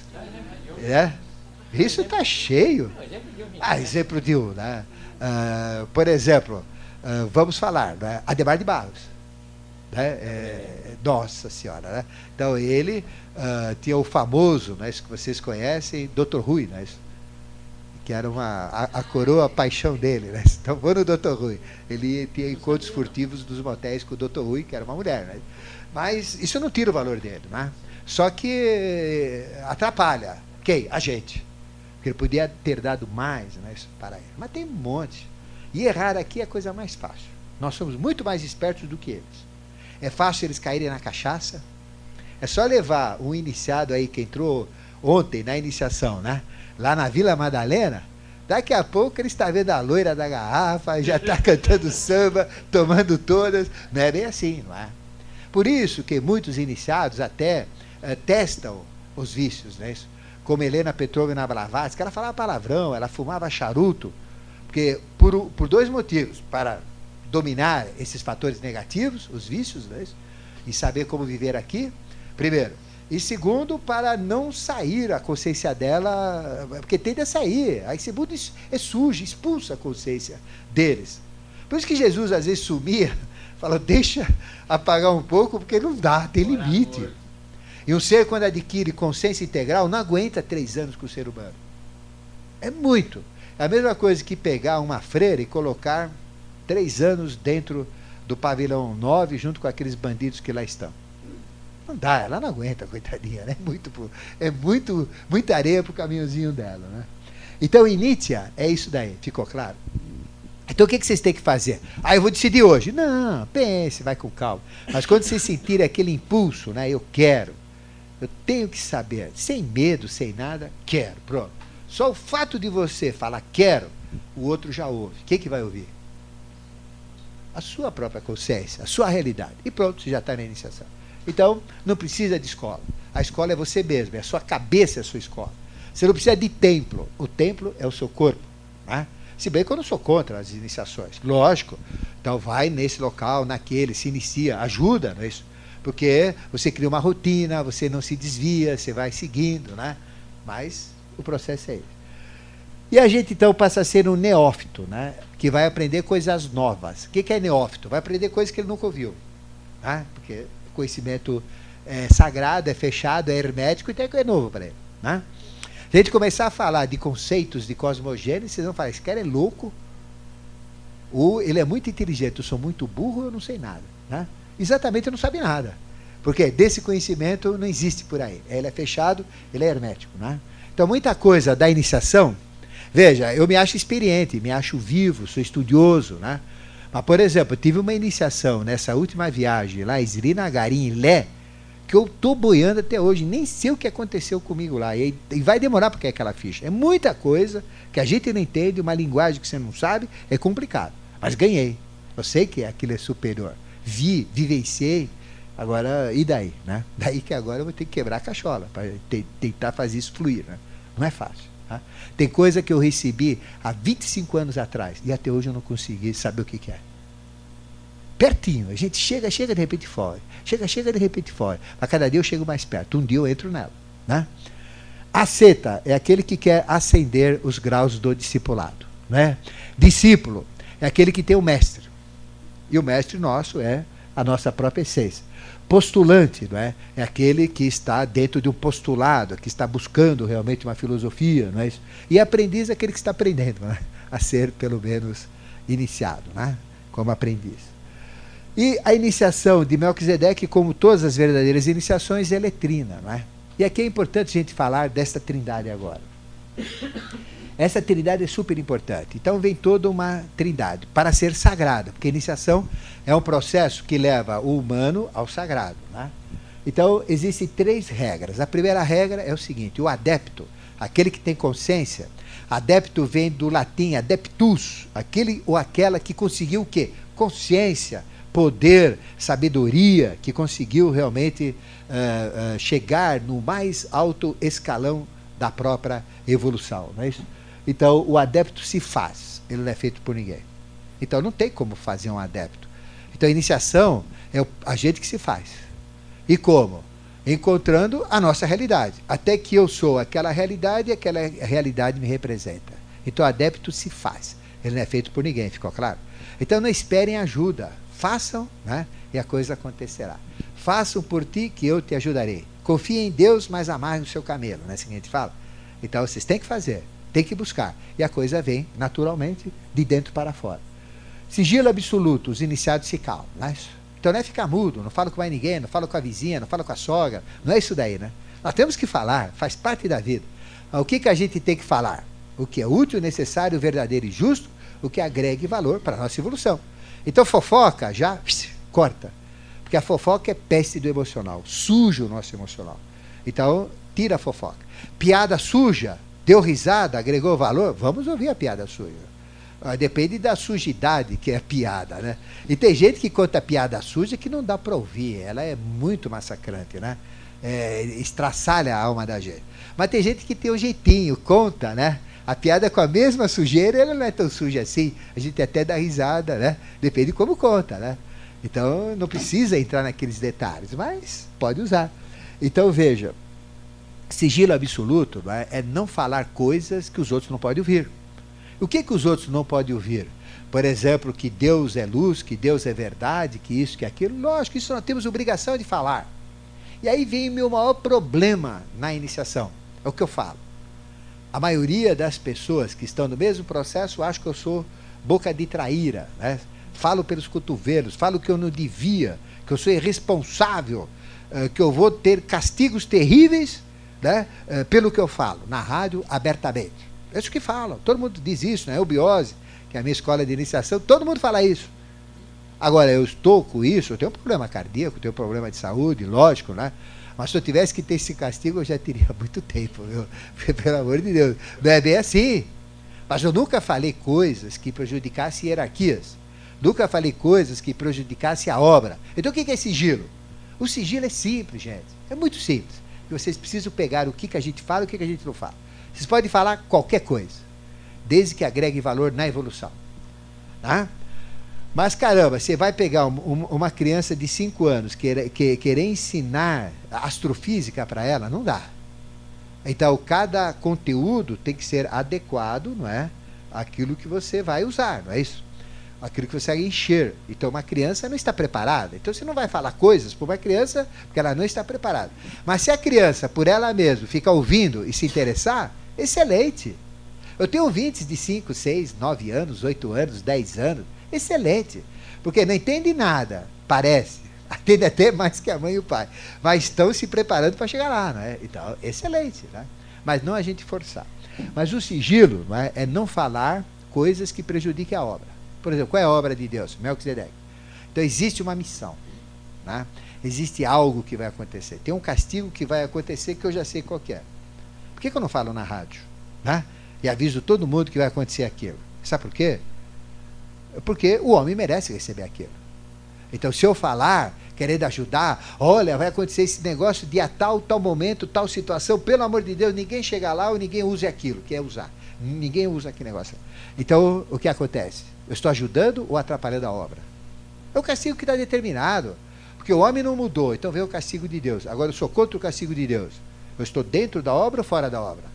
Fora da obra. Então eu devo falar. Não é isso? Ah, mas é algo que eu percebi que alguém vai fazer errado. Ele não é da obra, é um sem vergonha, é um salafrário que vai prejudicar as pessoas, vai envenenar as pessoas, vai matar mais de 500 pessoas. Eu tenho que falar, tenho que chamar a polícia, tenho que prender o cara. Isso não é divino.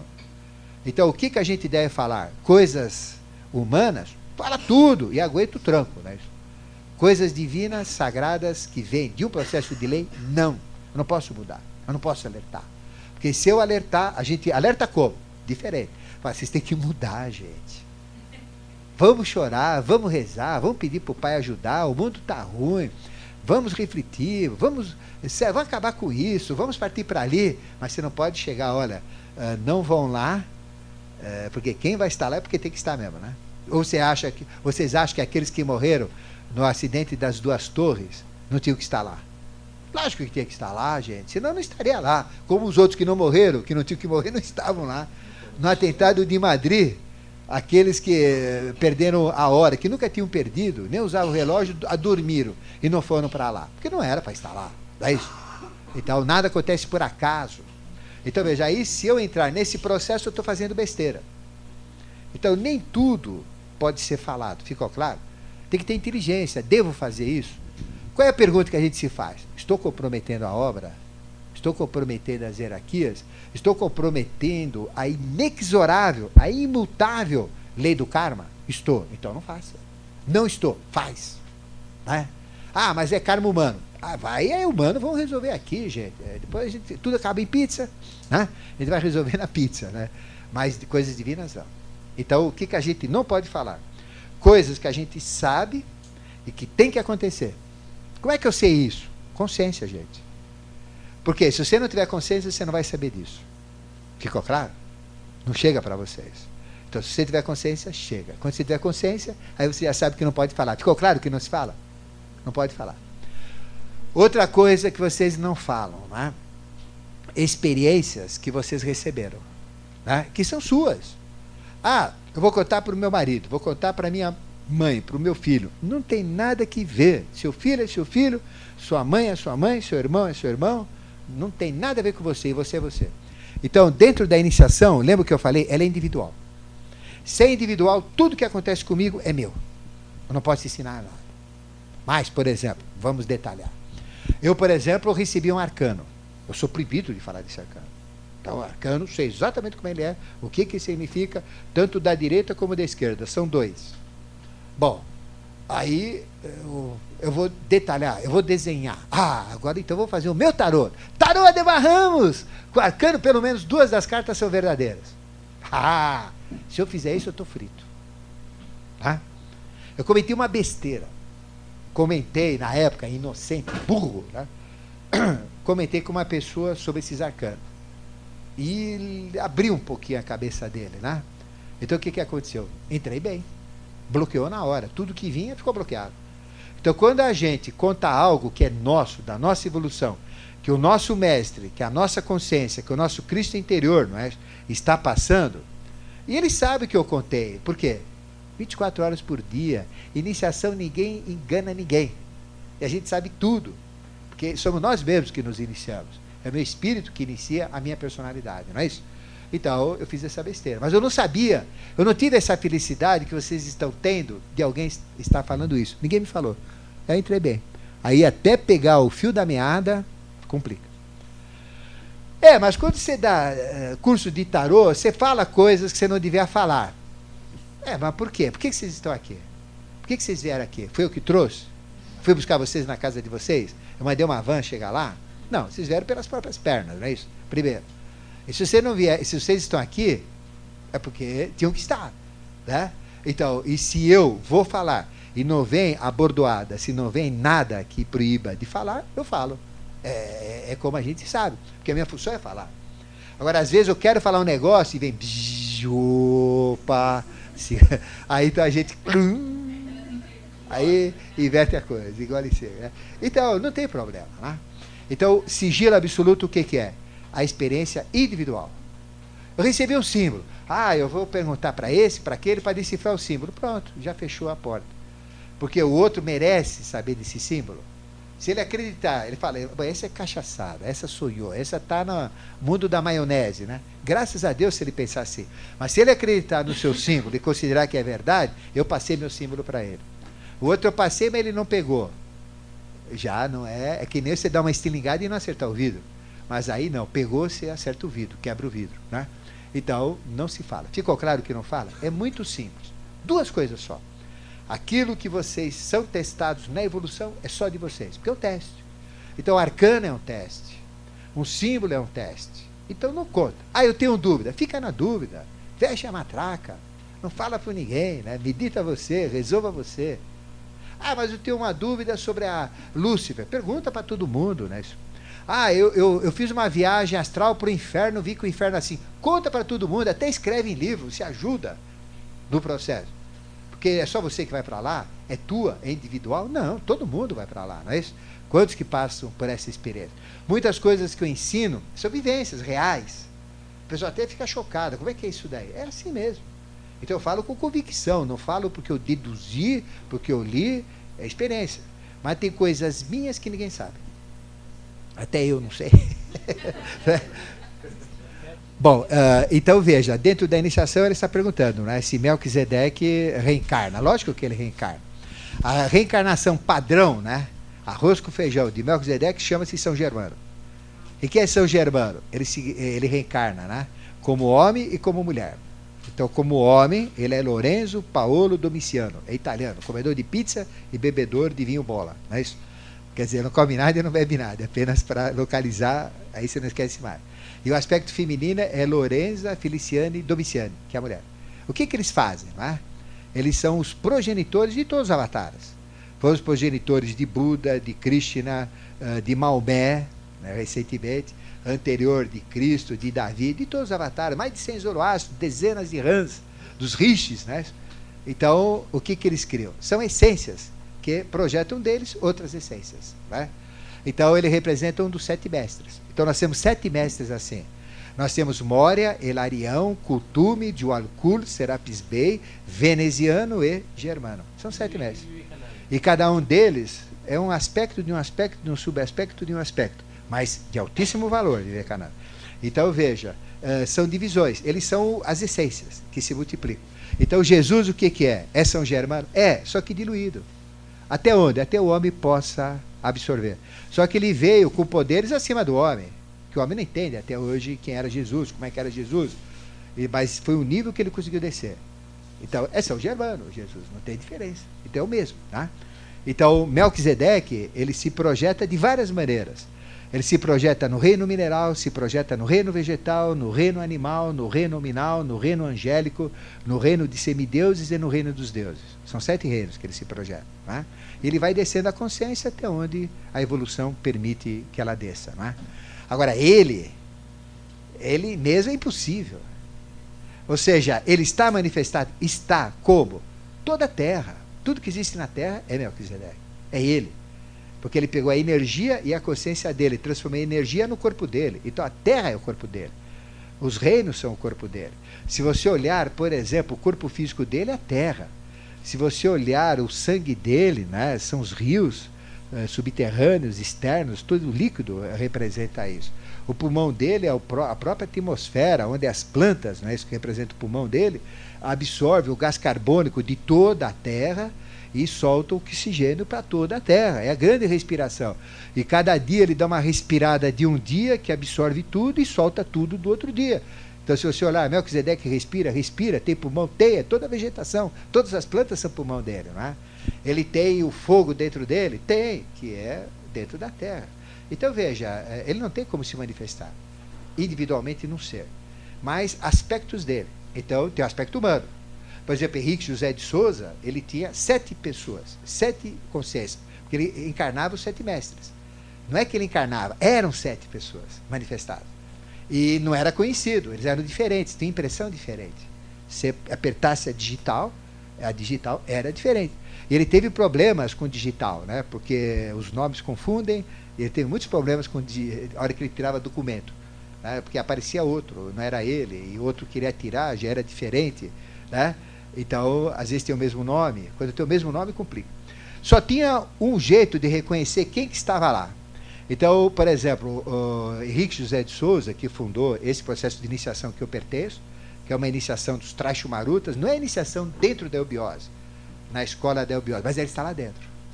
E, ele, e essa iniciação escolhe pessoas a dedo e faz a iniciação na casa dele, não é? dentro da eubiose. Né?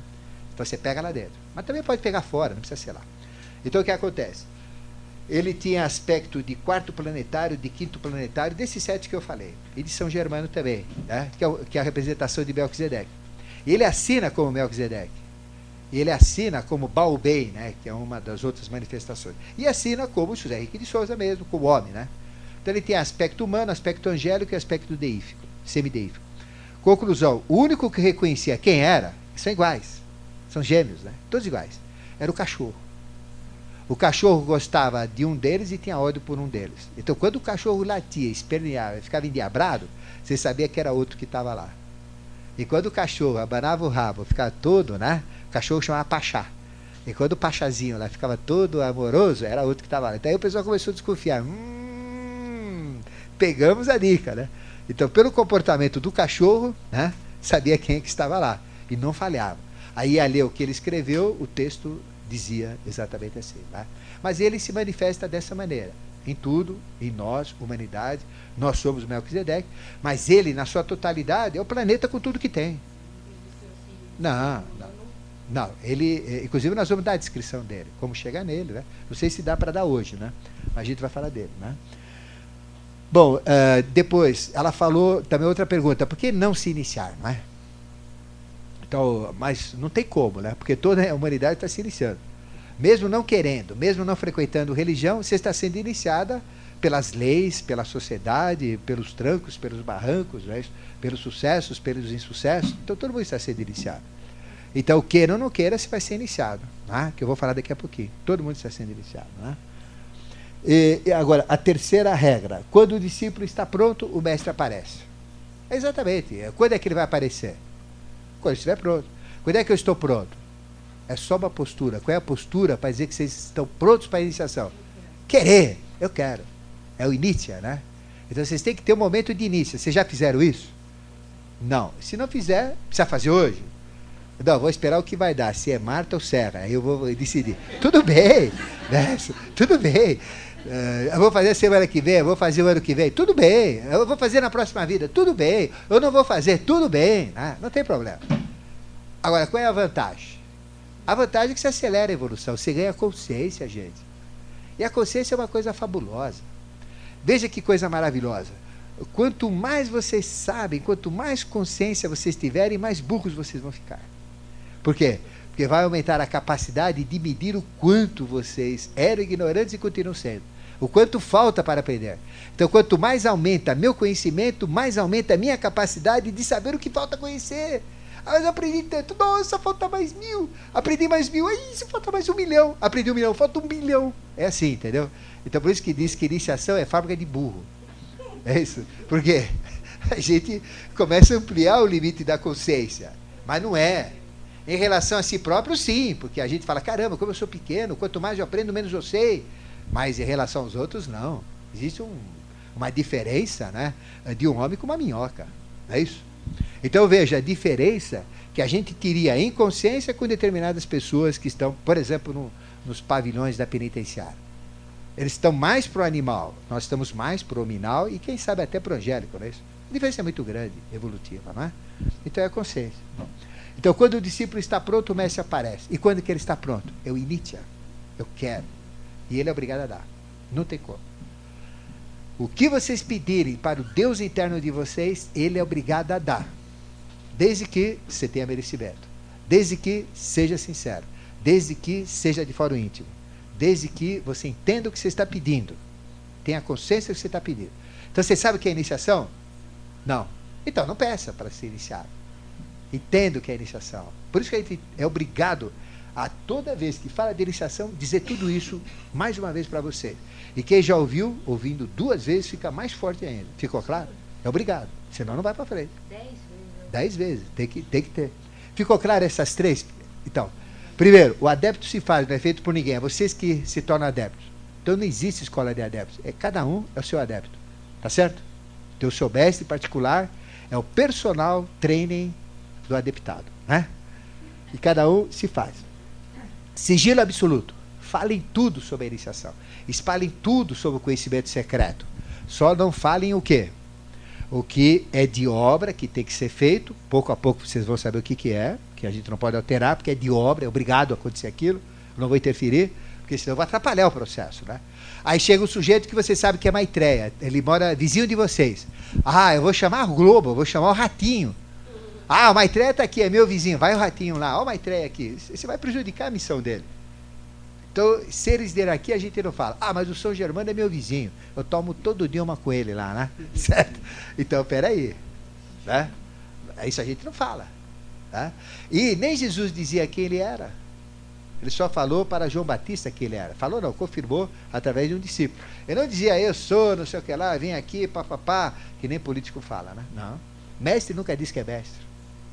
Se já fala que é mestre, ou é mestre de escola de samba, mestre cuca, mestre porta-bandeira, né? Mas não é mestre de samba, né? Mas mestre mesmo não fala. Sigilo absoluto. Ficou claro? É isso aí que você não vai falar. O que atrapalha a obra e símbolos que vocês recebem que são da iniciação individual que a sua consciência manda para você. Então eu não tenho que perguntar para ela, para ele, para minha mãe, para minha mulher, para mim. Tem gente que me perguntou símbolo que eu sabia que era símbolo. A hora que ele estava abrindo a boca, eu falei, cala a boca. Fecha a boca. Não abra a boca, não fale isso que você vai falar, que você vai se danar. Fica assim, o que, que é isso? Nossa, falei, não, não, não, não se assuste. Vá atrás, você pergunta, não fala para ninguém. Senão, você não recebe mais, só por isso. Ficou claro? Senão vão ser castigados, não. Agora, eu influencio um karma. Aí complica, né? A gente tem que ter inteligência, gente. Boca fechada não entra mosquito. Né? Ficou claro aqui? E quando está pronto, não tem como. O discípulo é a personalidade. E a essência é o mestre. Está sabendo, está vendo? Vem na hora. Então depende de vocês. Né? Não sejam precipitados, mas quando forem, a coisa acontece. Existem os três tipos de iniciação. A indireta, que está todo mundo se iniciando, né? através das religiões, das filosofias, do próprio ateísmo também. É uma maneira de se iniciar, né? é não aceitar nada, né? nem religião. Não tem problema, não. Então, pode. A iniciação é indireta. Ela demora? Demora. Lógico que demora. Então, eu vou reencarnar, se leu quantas vezes. Até mais do que estava previsto. Existe a direta ou simbólica. Então, a iniciação direta é aquela que realmente eu assumo uma iniciação quero ser iniciado e começo. Ah, mas eu fui na Rosa Cruz, eu estou seguindo a iniciação Rosa Cruz. Então, minha filha, vai demorar. Porque a coisa ali vem em dose homeopática. É certo, é certo, mas vem devagar. Ah, eu quero uma coisa mais rápida. Então muda de escola. Não dizendo que a outra é melhor ou não, ela é mais rápida só. E cada escola tem uma missão, né, tem um objetivo. Por exemplo, a escola que eu me iniciei é uma escola ligada aos avatares é ligada à missão pesada, à missão importantíssima. Né? Então é uma escola complicada. É, Chama-se Sociedade Brasileira de Obiose. Diz que lá só tem louco, né? Mas o que acontece? Dentro daquela loucura, tem tanto bem como mal. Né? O meu maior opositor que eu tenho lá é totalmente contrário ao que eu faço. O que eu faço, ele destrói. Então, tudo que eu construo tem um que destrói lá. Faz parte, né? Que é construir e destruir. Mas e daí? Fiz a minha parte. Ele destruiu, ele está tendo vantagem, fez a parte dele. Quem vai levar, levar vantagem no final? Eu ou ele? Nenhum dos dois. Quem vai levar desvantagem ou vantagem é a própria humanidade, quem está no processo. Né? E aí Deus é que julga. Então não esquenta a cabeça. Chama-se direta ou simbólica pelos símbolos. Né? É isso que eu falei. É nessa iniciação que existe a queda. Aparece símbolo, não fala para ninguém. Tá? Vocês é que têm decifrar escolher, resolver. Eu acho que está um pouquinho quente, né? Será que está ligado lá? Será que dá para. Acho que está. Você consegue dar uma aumentada para. Está é, bastante quente. Esse aqui também está ligado?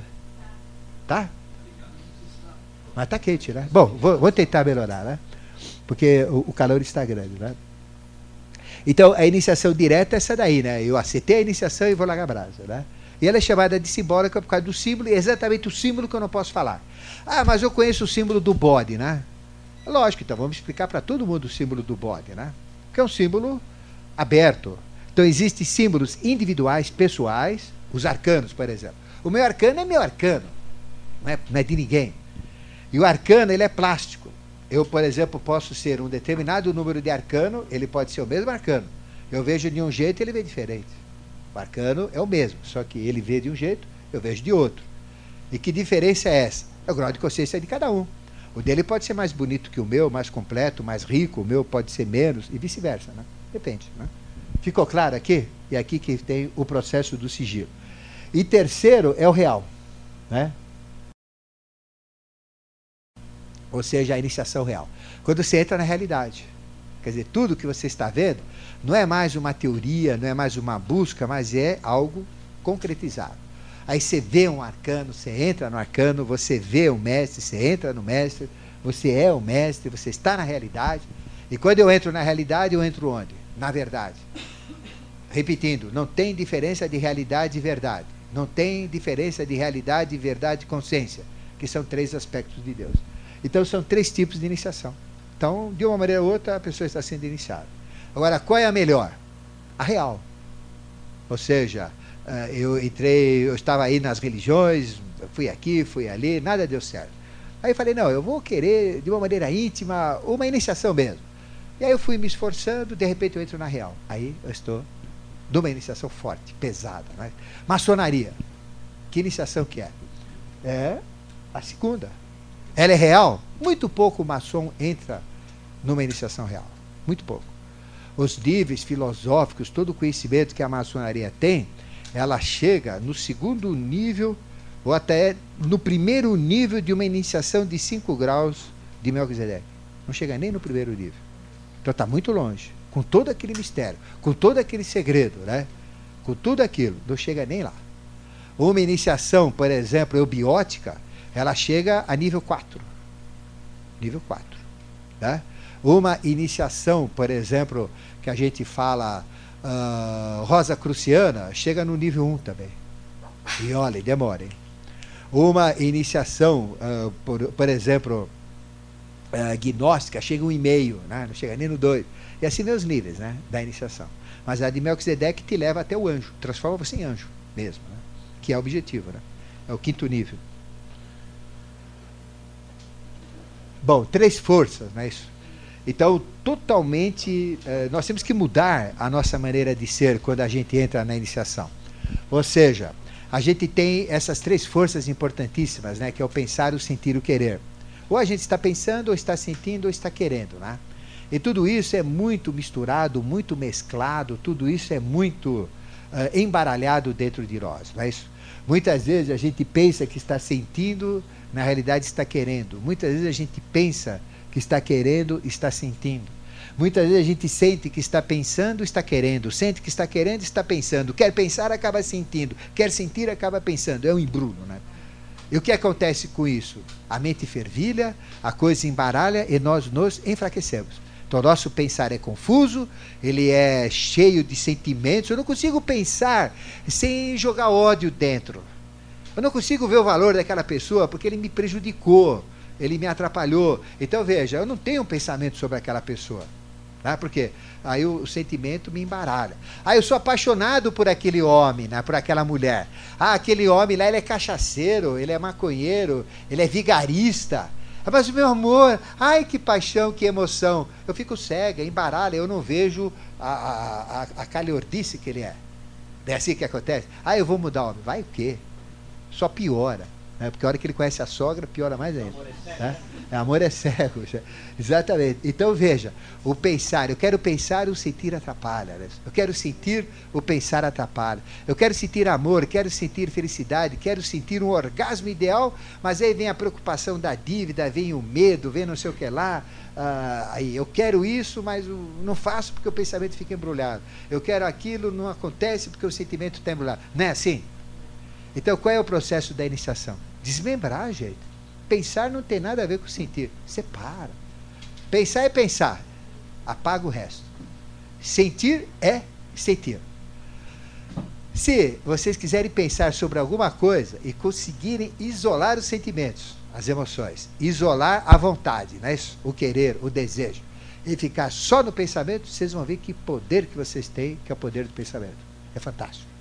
Hora de sentir, não é isso? Então eu vou sentir o sexo, eu vou sentir o orgasmo, eu vou sentir o prazer, eu vou sentir a delícia de uma feijoada, é isso? de uma comida, eu vou sentir a felicidade, a pureza de uma criança. Isola o pensamento, isola tudo só fica no sentir. É muito mais forte, gente. É isso? Então, imagina vocês comerem uma feijoada com a consciência totalmente no sentir o paladar, no sentir o olfato, comer aquela feijoada. Não é muito mais deliciosa, gente? Isso em tudo. Então, olha, o pensamento atrapalha. Estou pensando na dívida, estou pensando no trabalho, estou pensando na preocupação, o que, eu tenho que fazer. Uh, o, o, meu corpo manda ir rápido porque eu tenho que ir logo para aqui e logo para lá. Não, não dá, gente. Come, come mesmo. Né? E na hora de querer, é hora de querer. Não pense. Querer é querer. Não tem nada com pensar. Não tem nada com sentir. Apaga pensar, apaga sentir. E eu vou fazer, eu vou querer. Né? Aí você consegue. É a força, né? É a vontade maior. Então, o pensar permite desenvolver uma mente poderosa e chegar no mental abstrato que é o mental angélico. Não precisa pensar, raciocinar, deduzir, entra direto em pacotes de conhecimento que são anjos, devatas, inteligências que entram dentro de nós e eu não preciso pensar. Vem um pacotão aqui dentro. Muito conhecimento que chega para mim vem de pacote, gente. É, é, e vê, o cara chega, carteiro, é, e vem lá dentro. Então você não precisa pensar, não precisa raciocinar. Só que é um conhecimento verdadeiro, direto, você não precisa raciocinar, saber se é certo ou não, já vem formatado. Tá lá, dentro da cabeça. Pronto. E eu recebi um pacotão que você não faz ideia. Só que a formatação ainda não vi a linguagem dela, né? Não deu para formatar. Estou esperando, né? Vamos ver se nessa vida ainda vem. Mas se não vier nessa, nas outras já tenho, com certeza. Né? Mas já está lá dentro. Hora de sentir, né? Se eu, se eu separar o sentir, a minha emoção vai ficar muito mais forte. Então veja, na hora que eu sinto uma tristeza, eu sinto mesmo. É importante sentir tristeza. Porque na hora que eu choro, né? Eu jogo aquele lixo que eu tenho para fora. Então, quando eu consigo chorar, eu me acalmo, né? Veja, depois que a gente chora, a, aquela emoção pérfida, ruim, maléfica, ela descarrega. A gente se sente bem, sente até um estado de êxtase, de paz, de tranquilidade, não é assim? Então veja, aquele que vai ver defunto, homem não chora, defunto está lá, está derretendo. Aquilo vai virar uma úlcera, vai virar um câncer, vai virar uma. vai acabar com ele. Chora logo. solta a franga, homem, chora aí. Você vai ver como é melhor, né? Então veja, a alegria, quando a gente tem muita alegria, se a gente não soltar a alegria e não. Uh, a gente solta a alegria. Ela, ela leva a um desequilíbrio total a alegria, leva a loucura, leva até a morte a alegria. Quando ela não consegue ser parada. Você dá risada, dá risada, dá risada, entra histeria e morre. O coração não aguenta. Então, pra, uh, uh, qual é a defesa que a gente tem? Choro. Por isso que quando a gente chora, né? Vem o choro, quando a gente está triste, vem o choro para acabar com a tristeza e voltar ao normal. E quando a gente está muito alegre também, vem o choro para parar de dar risada. Porque senão vai dar problema também, porque tudo que é exagero traz sequelas, né? Seja lá qual for o exagero. Tanto tristeza como alegria. Aí chora. Então, hora de sentir é sentir. Isso desperta uma emoção muito forte. Então, quando a gente amamos, a gente ama muito mais forte. Quando a gente tem um sentimento, o sentimento é muito mais forte. Tanto de ódio como de amor. Tanto bons como ruins, né? Mas se eu me focar nos bons, eu vou ter lucro. Se eu me focar nos ruins, eu vou ter prejuízo. Então, se eu sentir ódio de alguém, aquele ódio vai machucar aquela pessoa, vai prejudicar a pessoa. Então, vamos usar só amor, alegria, né? coisas boas. Não é isso?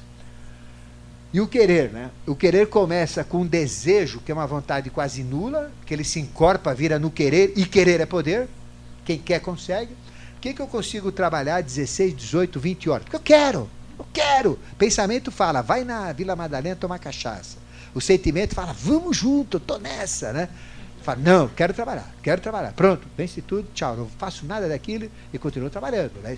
Eu viro uma máquina lá. Né? Então veja como é importante. Né? O querer nasce de um desejo fraco, o querer se transforma numa vontade, e vontade é querer e vai. Então, quem tem vontade, chega nos objetivos, realiza seus intentos. Então, vontade é tudo.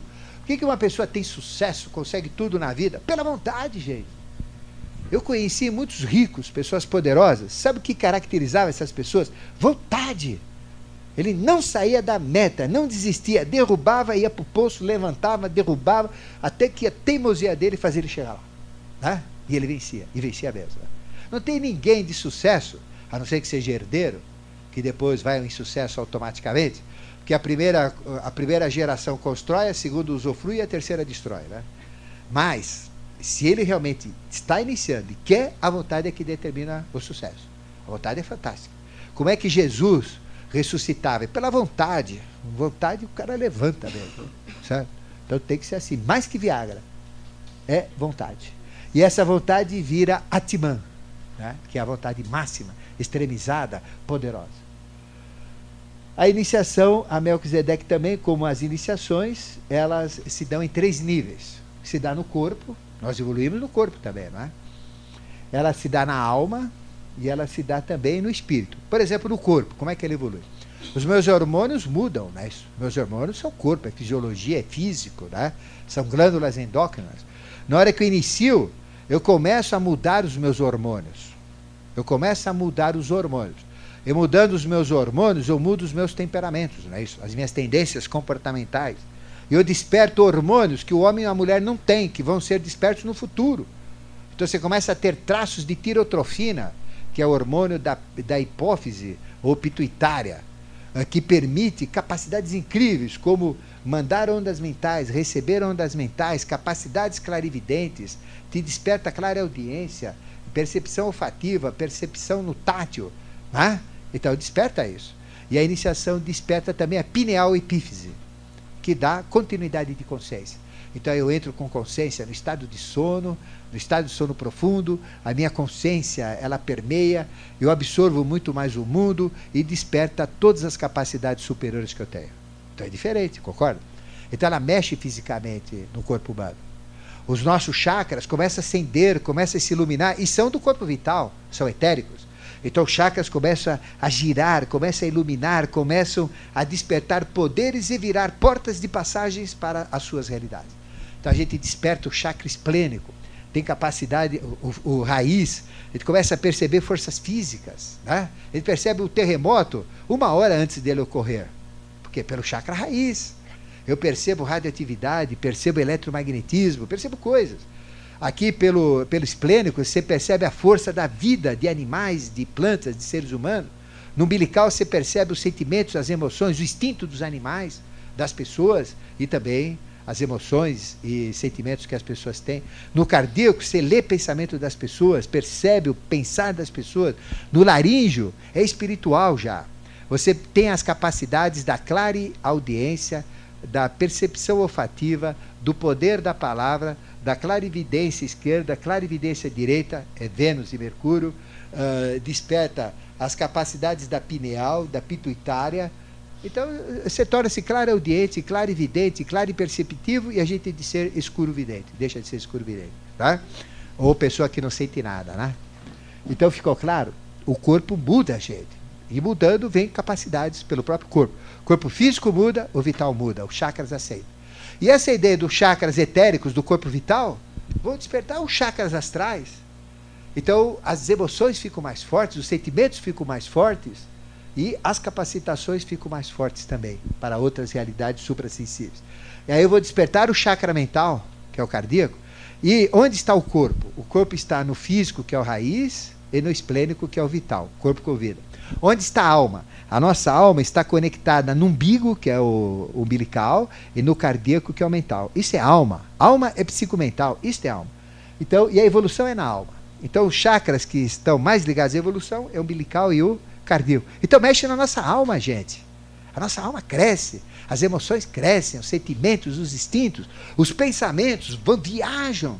E o limite das nossas possibilidades são os limites dos nossos pensamentos. O homem é aquilo que ele pensa. O dínamo gerador das nossas alegrias, alegrias, tristezas, doenças, saúdes, vitórias é a nossa mente. É o nosso dínamo gerador, não é? Do que a gente é. Nós somos aquilo que pensamos. A gente cresce. Então isso é alma. Então a iniciação se dá no físico, a iniciação se dá na alma e se dá também onde?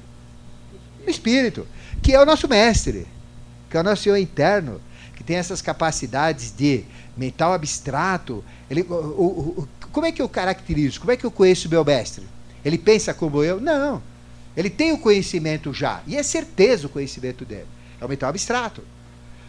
Ele tem é, capacidade de profetizar, ele vê esse conhecimento ao longo do tempo? Sim, é a intuição. E ele tem a vontade, a consciência de a continuidade de consciência 24 horas? Tem, que é a Timã. Então, a, a, a gente começa a despertar essas capacitações superiores quando o nosso mestre se manifesta. Lembra que eu falei anteriormente? Quando o discípulo está pronto, o mestre aparece. Como é que eu sei que ele está aparecendo? Pelas percepções, pelo mental abstrato. Eu começo a tomar banho, vem pacotes de conhecimento na minha consciência que eu não sei nem de onde vem, que eu tenho certeza que aquilo é verdade. E é verdade mesmo. Começa a ter premonições, precognições, pressentimentos e principalmente intuição. E aquilo que eu vejo acontece fisicamente exatamente como a intuição mostra que é a diferença de intuição do resto, que são premonição, precognição, pressentimento, né? e coisas assim, né? o que, que são? É que os outros podem acontecer ou não. Depende do astral, nós podemos mudar. A intuição, não. Ela é tira e queda. Ela veio do espiritual e acontece sempre, como ela mostra. Né? Isso começa a acontecer. Então a iniciação se dá em três níveis. Ela se dá também em três situações. Na escola, não é isso? E qual é a escola que vocês estão matriculados? Nada. A escola, a escola maior, vai, mais importante que a consciência cósmica. Não. Baisque de Melquisedeque, porque Melquisedeque é o espírito. Estou falando uma escola, a vida, gente. A maior escola que a gente está é a escola da vida. É, então, é. então, mas é a própria escola da vida, né, onde você adquire o seu conhecimento.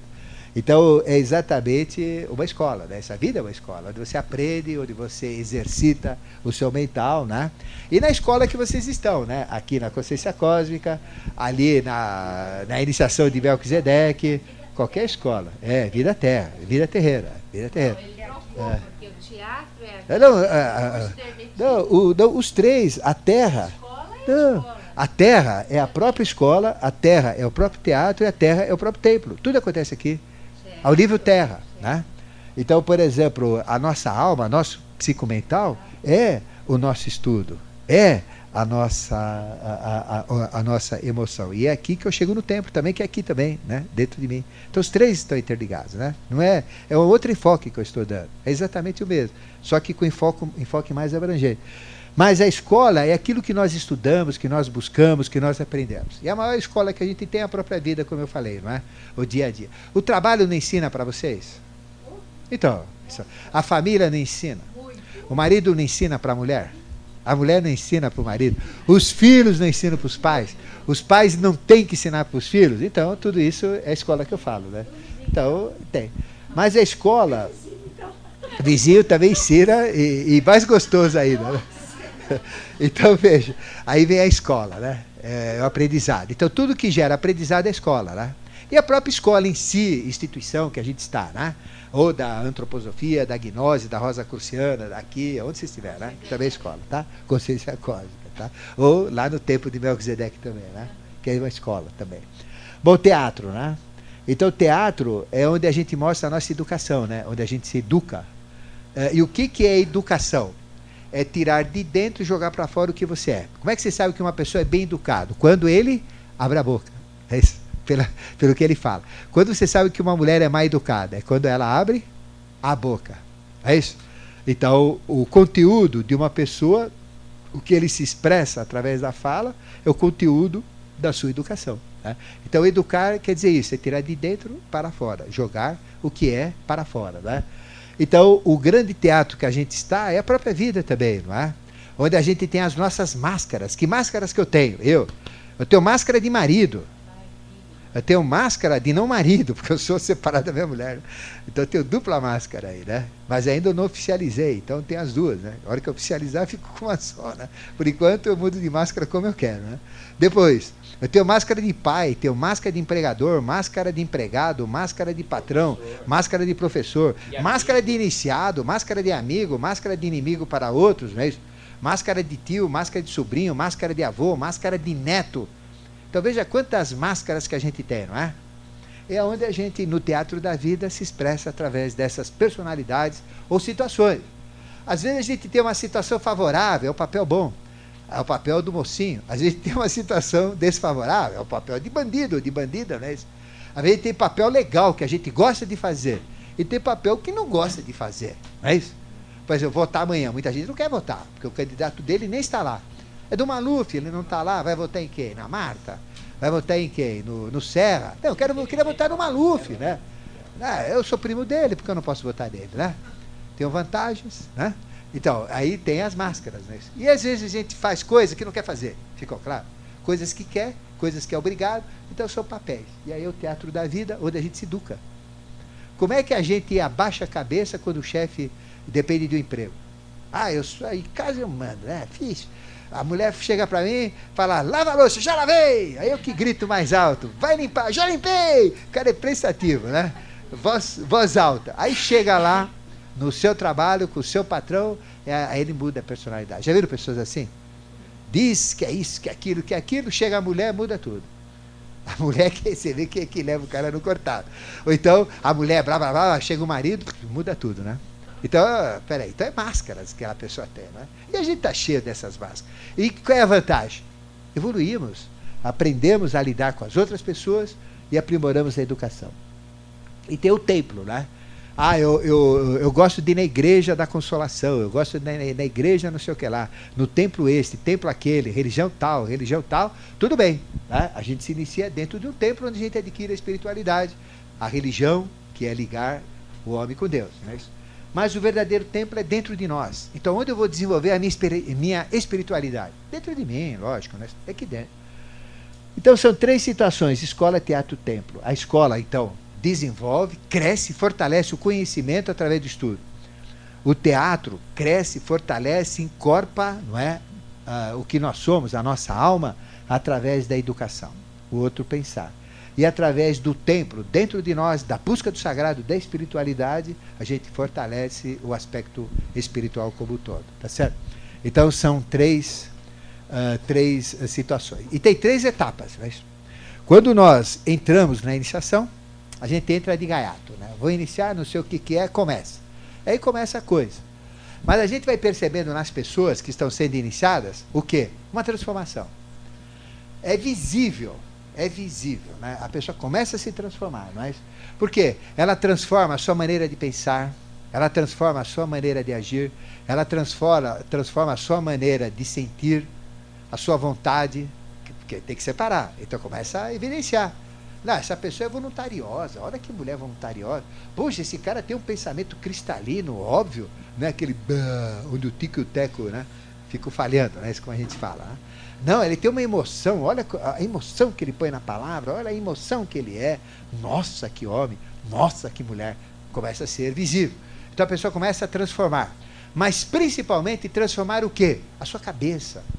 Ou seja, ele começa a pensar por si mesmo, não pelos outros não é um papagaio que repete o que Kant falou, o que não sei o que lá falou, que nem os evangélicos. Isaías 23, 42, papapi, papapá. É Josué 13, 17, papapi, papapá. É João 14, 15, papapi, papapá. Não, isso é papagaio, gente. E o João aí? João, João, não João, o João Marmita aí, como é que é? Qual, o que, que você vai. É, é 33 o que, que você vai falar aí, né? Certo? Então, a gente tem que ter pensamentos próprios. Então a gente começa a transformar, começa a pensar, começa a se mostrar. E a grande transformação é na cabeça que acontece. A pessoa começa a ser auto autocrítico, né? começa a pensar pela sua cabeça e não pela cabeça dos outros. Começa a ser o quê? Um livre pensador, uma livre pensadora, e aí começa a pensar por si, começa a sentir por si e começa a agir por si também. Ah, eu só faço se for junto, se alguém for comigo. Já viram mulher quando vai no banheiro? Nunca vai sozinha. Eu não entendi por quê. Acho que é para outra segurar a bolsa, né? Não sei. Ou, ou, com medo de que tem um tarado escondido lá dentro de, atrás de uma porta. Mas sempre, né? Mulher sempre. Ah, vou no banheiro, já levanta mais, vamos junto, né? sempre, né? Homem não, né? Homem vai um, vai outro. Às vezes vai junto também, mas mulher não, mulher é sequência. Não sei. Esse é um mistério que ainda não consegui decifrar, né? Mas algum dia eu chego lá. Eu vou entrar de, vou lá de fininho, né? E vou olhar o que, que acontece, né? Hã? Hoje em dia é suspeito. Suspeito. Não era, não. É. Né, hoje é, hoje é suspeito, hoje lógico. Não, não, mas é normal, né? A gente diz normal, sem qualquer outra sem malícia, né? Então, a gente começa a transformar. Aí a gente entra na fase da transformação. A gente se transforma mesmo, né? Veja, o próprio Jesus, ele se transfigurava, ele sofria essa transformação. Então, quando o anjo entrava nele, porque ele era um, um homem, e o anjo às vezes não aguentava ficar aqui, né? então ele saía. E quando o anjo vinha, ele se transformava, se enchia de luz, se enchia de clareza, né? ele ficava iluminado. Superação. A gente começa a ter uma superação, uma ação mais forte, mais determinada. A gente entra nas coisas com a cabeça, entra com afinco. Se eu vou montar um negócio, eu monto mesmo. Se eu vou estudar, eu estudo mesmo. Tá? Então a gente passa a ter uma superação. Porque não adianta ficar só na teoria. Na, na teoria, a prática é outra. Então a gente tem que entrar na prática mesmo, fazer acontecer, fazer atuar. E esta atuação, né, esta superação, faz a superação em si. E o que é superação? É ultrapassar os limites, é conseguir mais. Como? Pela superação. É lógico, se é uma ação mais forte, eu vou conseguir mais, que é a superação, ficou claro? Um jogo de palavras muito bonito. Aí eu, eu consigo superar o que, gente? Meus vícios, as minhas imperfeições, ah, os meus limites. Todos nós temos limites que têm que ser ultrapassados, superados. As minhas dificuldades, tenho que superar os meus medos, superar as minhas incompetências, as minhas inaptidões, né? Uh, os meus desafios cada vez maiores, eu tenho que superar um atrás do outro, então eu começo a crescer. É lógico, né? Se eu vou superando, eu vou crescendo em todos os aspectos. Ficou claro o que, que é transformação e o que, que é superação? Exatamente isso. Depois, a metástase. O que, que é a metástase? É? é espalhar um efeito de um órgão, de uma célula para todas. A gente entende metástase como algo negativo, porque o sangue, o, a, por exemplo, quando uh, nós temos o câncer em metástase, ele se espalha para todos os órgãos. Mas não é só o lado negativo, né? A metástase aqui, ela tem um aspecto científico, um aspecto filosófico, que é pegar um efeito positivo e multiplicar para tudo o que é conectado. Né?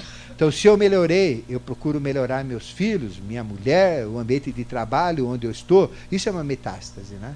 Então, a metástase é automática. Agora, como é que eu melhoro? Fazendo a cabeça deles? Não, pelo exemplo mesmo. Se eu, se eu tiver um comportamento interessante, que chama atenção, pela delicadeza, pela inteligência, eh, pela, pela forma, pela expressão, perto de crianças, uma professora, veja, uma professora esculachada. Bom, vamos dar aula, né? né ali, né? certo? Quer dizer, é, que influência que ela faz nos filhos, é isso? certo? É? É, que são os seus alunos. É terrível. Não, mas ela tem uma postura, ela tem uma elegância, ela tem uma fineza, ela tem uma expressão, ela tem, né, eh, etc. O que acontece então? Ela cria metástase. A criança copia, a criança imita, e no final ela começa a mudar posturas, não é isso? Então a metástase é isso. E quando nós estamos na iniciação, a transformação e a superação automaticamente desencadeia metástases. Os outros copiam a gente, os outros seguem a gente. Na Mundial, o que repete o que eu falo, mas infelizmente às vezes repete errado, né? e complica. Mas é bom, é uma metástase, é positivo, né? Isso. Pelo menos estou falando. Né? Estava hoje lá, 11 horas? 11 horas? Estava? Estava. Mas eu estava gravando, eu não vi. Então, Ah, é? Qual? A, a Marta Braga? Não, preciso é, saber. É, a ah, Marta Braga ela sempre fala. Mas não fala só de mim, ela fala do Zezão também. não, então são as três etapas, tá certo? Bom, uh, depois nós temos três fases da iniciação, né? Pelo menos mais um pouquinho. A iniciação, ela acontece 24 horas. Por quê? O nosso mestre está dentro da gente, né? Acompanha tudo. Ele é a gente, eu sou ele, ele representa a minha realidade também. Então ela acontece na vigília, quando estou acordado, 24 horas por dia. Ah, bom, eu vou na gandaia. Eu vou lá na boate Tililim Tololó, né? Tomo um táxi, ninguém me vê, tô de óculos escuro, capotão e chapéu. Esquece, gente. Esquece. Ele está vendo. Ele está dentro de você, como é que ele não vai ver, né? Agora, seja mais franco, fala, vamos junto? Ó, se eu exagerar, você me puxa a orelha, né? Se você não exagerar, eu vou firme, né? Tá bom? Tá bom. Ele fala, esse ainda não está no momento, tá? Vamos lá. Não sei se ele vai ficar de olho aberto ou olho fechado, mas que ele vai, vai. Não tem como não ir, tá certo? Está dentro de mim. Então, 24 horas. Então ele está na vigília, nos nossos sonhos. Então, tudo que eu sonho, ele está lá. Quer eu lembre ou não. Ele está dentro do sonho, está vendo, né? E o sonho expressa a nossa alma, né? A gente sonha com aquilo que a gente é, a nossa realidade, os nossos sentimentos, emoções, no os nossos medos, uh, os nossos vícios, as nossas tendências, as nossas fantasias, os nossos traumas, tudo isso se repercute em sonhos. Ele está lá dentro. E principalmente no sono profundo. Aí é que ele está mesmo. Qual é a maneira de eu entrar em contato com o meu mestre? Sono profundo.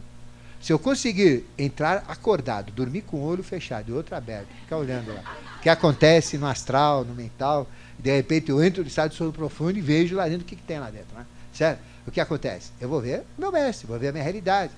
Então o mundo da maior inconsciência é o mundo da maior consciência, que é o estado de sono profundo.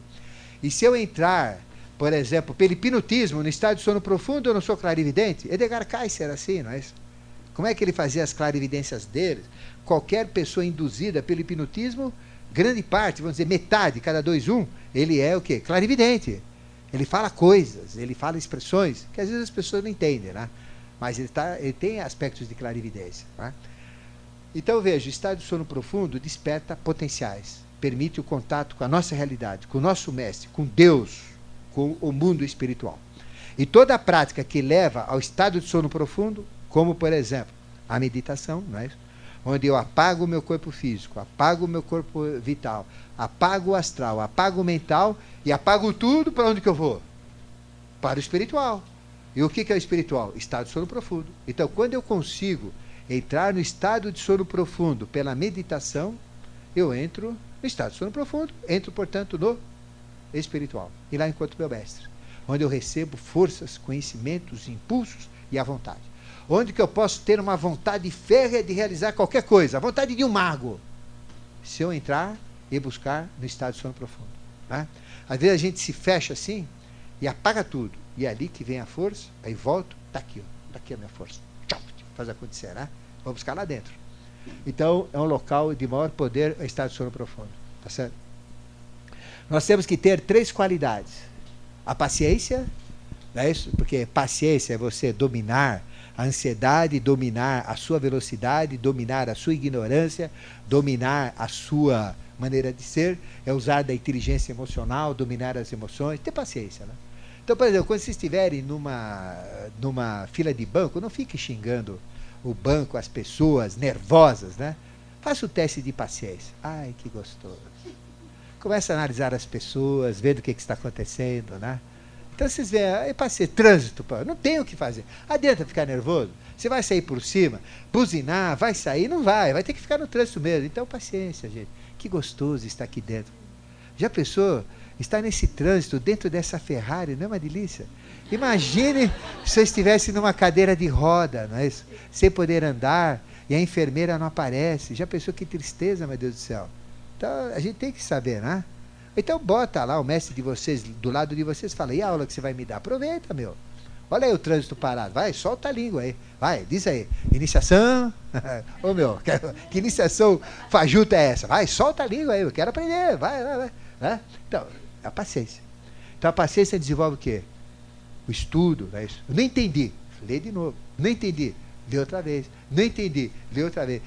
Li, li de novo, não entendi. Vai no médico, né? Porque aí já ou tá louco ou tá idiota, né? Bom, peraí, também tem limite, né? Então, a paciência a gente desenvolve pelo estudo, tá? A humildade é pelos sentimentos, é importante a humildade, não é? Pessoas humildes. Então, a humildade é fundamental para a gente conseguir. Não, mas eu estou na iniciação, é muito comum você dizer, ah, eu sou iniciado, eu sou um mestre. Vocês já viram? Eu sou bom. Não, eu sou um simples discípulo. Tem que ser humilde sei pouco. Ah, não sou tudo isso. Mas também não ficar só nisso, usa, né? Certo? Uma humildade pelos sentimentos, muito importante.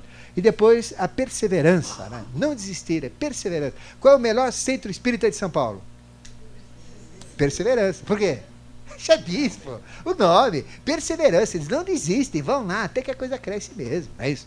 5 mil pessoas por dia, gente. Perseverança, né? E como é que eles conseguem? Pelo trabalho. Desenvolve trabalho. Então, pela paciência, a gente consegue atingir o estudo, pela humildade, afinar a educação e os sentimentos, e pela perseverança, o trabalho e a vontade. Tá? Então, tá aí. Então, nós paramos aqui no eclético, tá certo? Então, na próxima vez, a gente vai fechar esta parte trina, né? e uh, vamos falar da iniciação de Melquisedeque, principalmente da estrutura de comando que é fantástica. Isso eu nunca falei antes né, numa, num, num processo de iniciação. E vocês vão ser os privilegiados. Tá bom? Então, agradeço vocês.